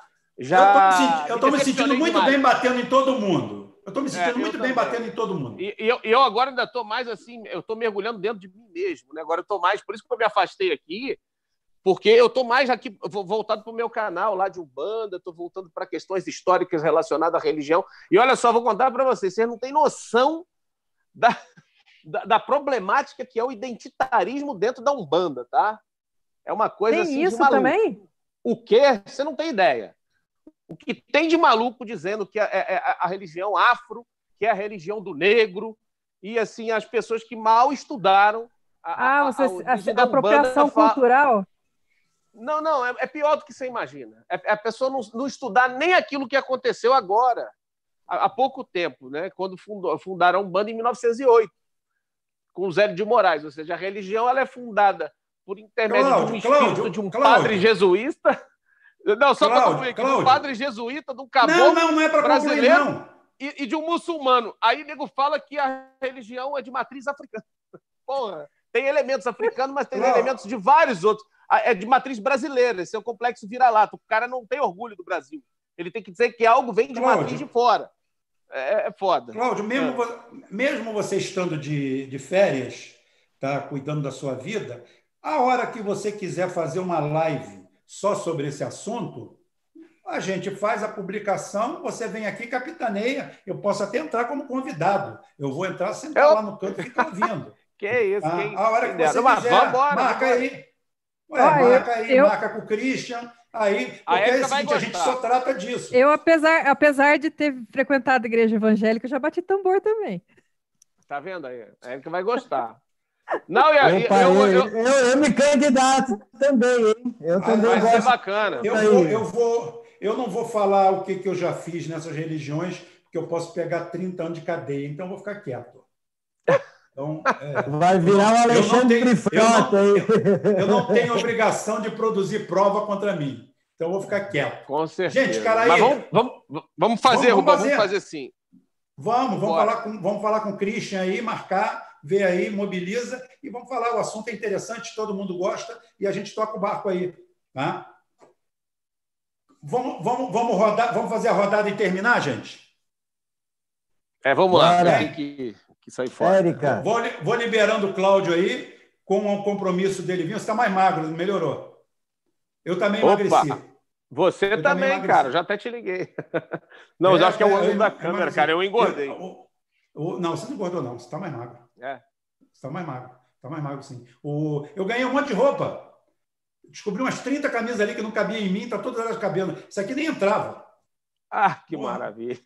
Então, é, então, Cláudio, compromisso, você que vai puxar a carroça, é você que vai puxar, tá? Não tem problema não. Vê aí, pode ser para a semana que vem, para outra, não tem problema nenhum não. Cara, aí, dá, dá, dá a rodada final aí, para a gente não matar o pessoal.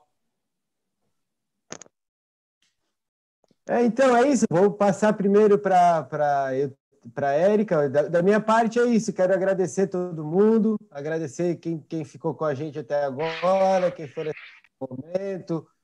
Rubem, Érica, Rodrigo, Renato, é, é, Jeff, Claudião, é, o Marcelo também, o Christian, que, que, que todo o pessoal que está ajudando aí, a live, né?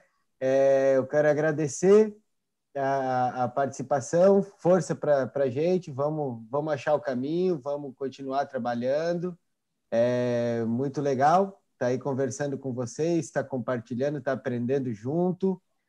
E para o pessoal do canal aí, quem não conhecia, se inscreva, participe, tem o nosso grupo do Telegram, né? Faz o merchan todo. Pode aparecer lá no nosso Telegram, a gente conversa, a gente está sempre trocando ideia, temos um grupo bem ativo lá, tem já aí mais de 1.500 pessoas, é, o tempo todo sintonizadas com o que está acontecendo nesse país e no mundo. E é isso aí, uma boa noite, pessoal. Valeu, obrigado pela oportunidade e nos encontramos aí em breve. Então, isso aí, passa a bola para outro aí, quem vai? Opa, então eu vou agradecer aqui a oportunidade que vocês é, me proporcionaram aí de participar dessa, dessa live, de aprender um pouco com vocês. É, eu participo bastante lá do, do, do grupo do, do Telegram, é, é show de bola lá. O Antônio, trabalhista, é uma pessoa muito querida também, sempre tá, a gente sempre está debatendo lá. Ele, o, o Master Carinho, o Miau, né? É, eu eu passo, passei para vocês aqui um pouquinho da, da, da, da minha experiência pessoal, né? É, das coisas que eu vivo no dia a dia aí nos grupos, que eu estou num punhado de grupo aí, inclusive a gente ficava bastante em grupo bolsonarista, hoje já não, não tem mais sentido, né? É, mas, assim, é, tô, tô, tô, aprendendo bastante com, com, com vocês. Tem, tem até o, os, os, textos que, que o pessoal da, da, da, Agência Brasil escreve também. Tô, tô lendo bastante, aprendendo bastante. Teve até uma, uma situação que eu nem sabia e conheci hoje. Mas, enfim, Quero agradecer a oportunidade aí que vocês deram para mim, apesar de eu não ser uma academicista. Aqui ninguém é. Nem eu. É. Aqui acho que ninguém é. E também é, não temos canto, e também não temos nada contra eles, tá? Aham. Não temos nada É. contra acadêmico. Nós temos contra o incompetente, o carteirista, o cara que quer viver de carteirada. Carteirada com a gente aqui não vale nada. É, nu- numa, numa, numa próxima oportunidade, aí eu, eu explico para vocês como é que eu consegui o meu, minha- a minha saga até o diploma superior pelo, pelo ProUni, né? Que eu fui bolsista 100%, e aí consegui o, diplo- o diploma e não consegui o emprego. É, mas isso aí acontece, não tem problema nenhum, não.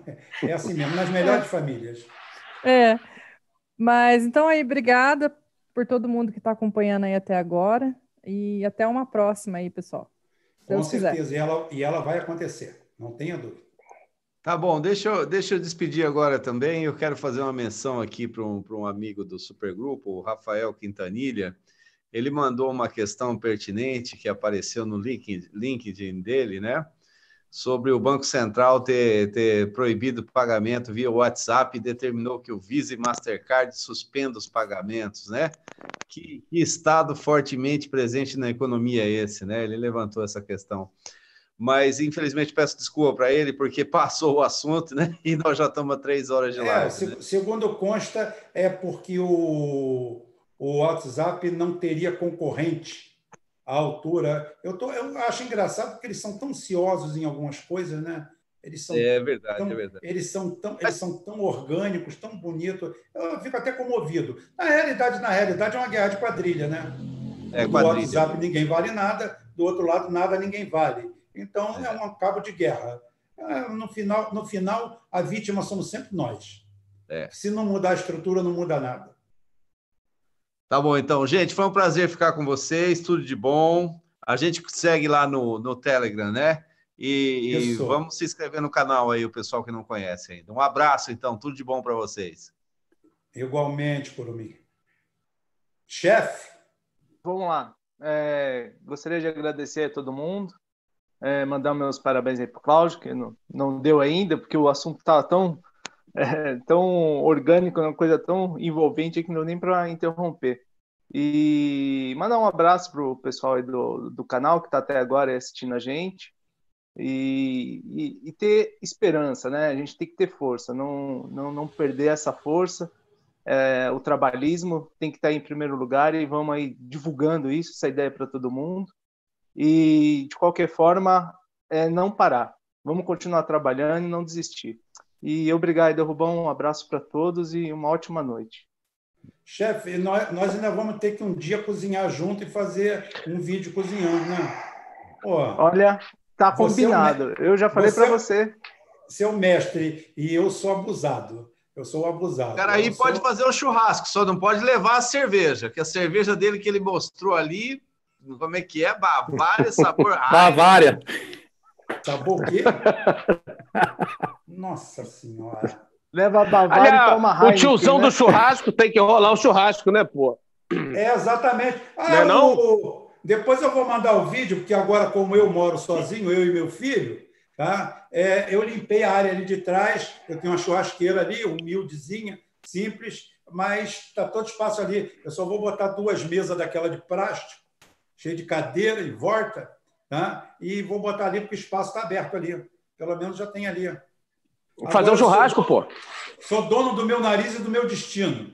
Posso deixar a pia suja, posso fazer de tudo. Não tem mais Vamos, ninguém vamos fazer uma live. E o Rodrigo? Fazer um- Rodrigo tá aí ainda ou já dormiu? Opa, tô vivo, tô vivo. É, Rodrigo, fale aí. Rodrigo, Rodrigo.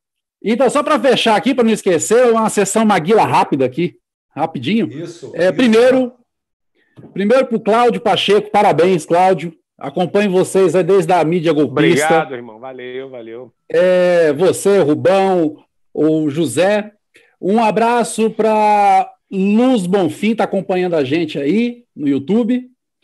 Para a galera do serviço, a Bruna Simeão, ó, tô, tô, tive até que anotar aqui. Bruna Simeão, Vitor, Mano Velho, Gilson Velho de Guerra, a minha irmã, a Carla, João Carlos e Augusto, meus sobrinhos. E obrigado a todos aí por participarem, por acompanhar a gente aí. Valeu, Rodrigo. Tamo junto.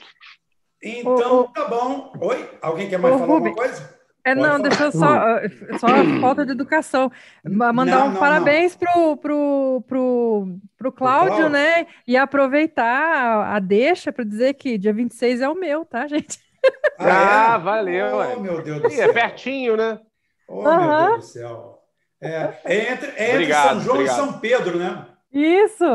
É, fica no meio entre São João e São Pedro. Porra. Estamos É, bem protegidos. Ô, Rubão, a gente não pode, a gente não A pode esquecer da, da, do- da comemoração do dia de hoje também, né? Dia glorioso. 75 anos da marcha, né? Da- Ah, do Exército sim, Vermelho sim. na- em Moscou. Isso, isso eu vou, isso eu vou abordar no, no, no programa de amanhã. E quando eu olhei aquelas filmagens, ver aquele monte de helicóptero. Para quem não sabe, isso que está atrás de mim, isso aí é um Su-34, é o maior e melhor bombardeiro é, supersônico do mundo. É, é o estado da arte. Espetáculo, hein? É. É, essa marcha esse é aí foi dia 24 de junho, é? É isso mesmo? É, é, dia 24 de junho. Então é o seguinte, Ê, esse é, um S- esse é um SU-34, o outro que estava era um, era um SU, eu acho que era um SU-27, um, um 30MK, o outro que estava aqui atrás. Aí eu troquei para esse SU-34 aqui e eu olhei aqueles, aqueles MI, aqueles Tupolev, aqueles Antonov, e falei assim, Deus do céu, que inveja, gente. Que inveja. Que inveja. Que inveja ver uma nação igual a essa, com um PIB quase igual ao do Brasil, ter tudo isso, e a gente não tem nada. E a gente fala ter um avião, o avião é deles mesmo. O trem de pouso é deles, a turbina é deles, é tudo deles. A Embraer fazia avião, fazia. Projeto bonito, bonito. Mas Honeywell, americano, é, é, Pratt Whitney, tá? Rolls Royce, e isso, aquilo, fornecedor. Lá não. Lá é tudo eles que fazem. Que orgulho, meu Deus do céu. Que coisa. É isso aí, é um Nossa. povo realmente. É isso aí. Deixa, povo- deixa, é eu, um povo bárbaro. Pode falar. deixa eu pular aqui para poder me despedir de vocês, que deu meia hora aqui, gente. Eu tenho que ir. Quero agradecer aí, Rubão, pelo convite. Agradecer a todos aí, o Curumim, Rodrigo Ferreira Gomes, o Jeff, que eu não tinha visto você, Jeff. Aí eu tenho que ficar mudando a telinha aqui para poder ver todo mundo que está participando. um abraço, valeu, Érica. Não vou dar os parabéns agora, não, porque dizem que não é bom dar antes. Então vou esperar depois para te dar os parabéns. Tá? Muito bom ter você aí. Espero que você participe em outras lives. Cara aí também, sempre pô, trazendo coisas impressionantes. Ainda vou acabar de ver a live tua lá, cara, com a, com a, com a Índia, que eu achei muito boa. E é isso aí, gente. Infelizmente eu não posso ficar mais, senão eu ficava até, até as quatro da manhã aqui. Mas É. já deu, já deu meia hora. E, Rubão, vamos então marcar aí a outra live sobre o que eu quero. Eu gostei dessa parada aí, porque você é, é- é o mestre de bater no identitarismo. Eu vou levar, eu vou, vou levar para você resolver essa questão aí da, do identitarismo que está infestando é, é, a Umbanda e o que, se, e o que chamam né, de religião, religiões de culto afro. E que, na verdade, muitas delas têm vários cultos, e não só os afro, mas as pessoas se, elas, elas se utilizam desse rótulo porque é aquela coisa, né? As vidas negras importam por causa do assassinato absurdo, né? Uma coisa horrível foi o que aconteceu nos Estados Unidos. Só que as pessoas parecem que se esquecem das milhares de crianças que morrem de malária na África por negligência total nossa, de todas as outras nações que deveriam olhar por aquelas crianças. Essas vidas negras também importam, tá, pessoal? É, então, depois a gente Vida- desenrola esse vida- programa. Vidas importam porque nós somos uma única espécie. Nós somos a espécie humana. Então, todas as vidas são importantes. Brancas, Exatamente. azuis, amarelas, pretas, Exatamente. qualquer uma. E o que não pode acontecer no mundo é alguma coisa que é o seguinte: o que mais matava no mundo no século I da era cristã era água e saneamento. Que mata mais no mundo, falta, né? Falta de água e falta de saneamento. Ou água contaminada e falta de saneamento. Isso no século I era o que mais matava no mundo. E no século XXI continua a mesma coisa. O que mais mata no mundo é água é. contaminada e falta de esgoto e de saneamento. Ou seja, nós repetimos a mesma tragédia através dos séculos. E não aprendemos nada com isso. É lamentável. É lamentável o nível de hospício que é o planeta. Por isso que eu falo é que aquele, aquele filme O Poço, quem não viu, tem que assistir. Quem não vê, veja, veja, veja a análise. Tem uma análise muito boa no Otávio Ugá, é, Super 8. Super 8 fez a melhor análise sobre o filme. Tem muitas análises sobre o filme O Poço, mas a que eu gostei mais foi do Otávio Gá, tá? que é o canal Super 8. A, a análise dele é perfeita. Então, gente, nós vamos acabando a live hoje por aqui. Se eu for fazer a minha sessão Maguila aqui, vou mandar um abraço para minha filha Arada, que são cinco.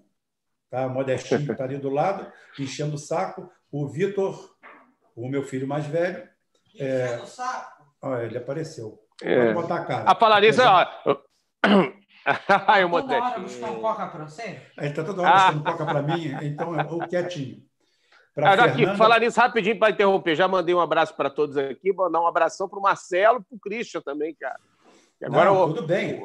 Entendeu? Eu, que faz tempo eu que eu não vou... falo com todos, né? As pessoas não sabem, mas eu nem estou participando do grupo, porque assim, hum. realmente eu estou num momento aqui que eu não estou tendo tempo. Mas. Não. Não, nós, vamos, vamos fazer nós, essa aí nós, depois. Nós demos, nós demos esse tempo para você, para você se desvencilhar de tudo. Só se focar no seu negócio, você está com uma, com uma coisa aí que você tem que se livrar dela. E então, a gente, até o Marcelo hoje falou assim: porra, será que o, o, o Cláudio não quer voltar? Não, falei, não, deixa o Cláudio resolver o problema de saúde dele primeiro. Quando ele resolver o problema de saúde, o resto tudo vai melhorando em cascata. Pronto. Aliás, eu, eu tive outro, né, Rubem? Não sei se eu te falei. Dia 6 você... de, de junho, eu tive outro ataque supraventricular. Então. 189 batimentos por minuto, tive que parar no hospital, adenosina na veia para reverter. Ou seja, agora o médico falou: ah, vamos acabar logo com esse negócio. O problema agora é o plano de saúde liberar. Então eu estou nessa luta, mas filho, em breve a gente resolve isso. Ei, vocês precisam, vocês precisam conversar mais aí durante a semana, aí, que vocês estão parecendo duas comadres. Ah, você emagreceu. É, eu, tá eu não estou conseguindo é, acabar o programa. É, Deixa eu acabar o programa.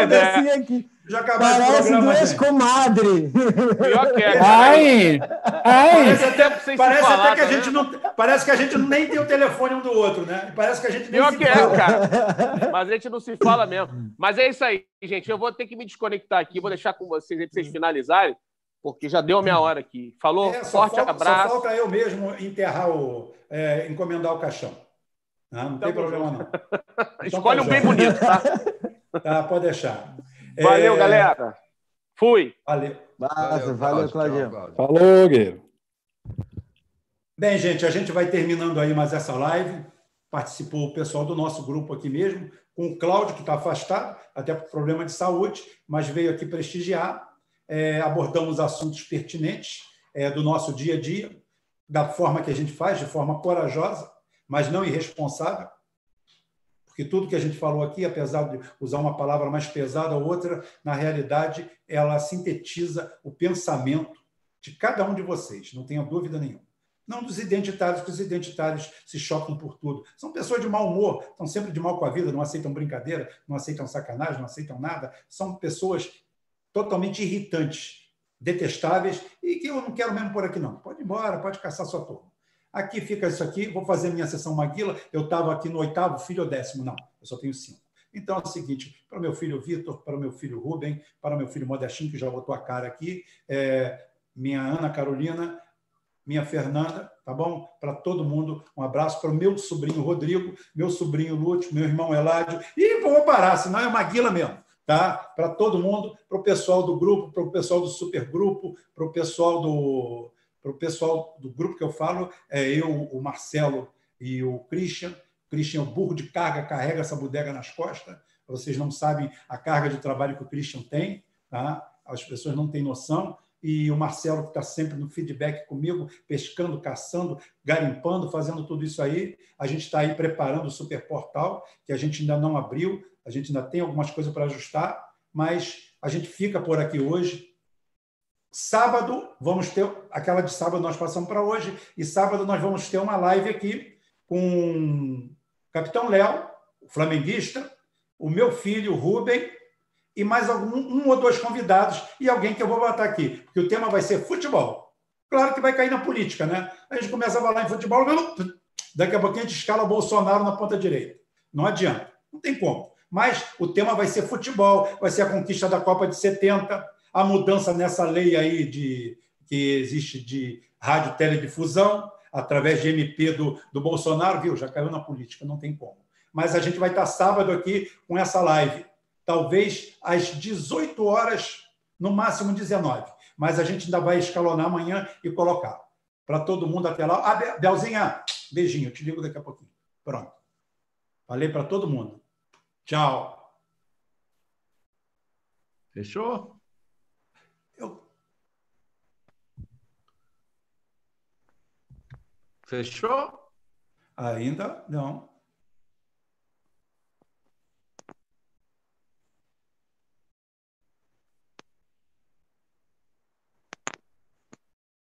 Fechou no YouTube já? Deixa, eu, deixa eu ver aqui. É você que tem que fechar. É o cara aí, né? É o cara aí, né? Não. Não.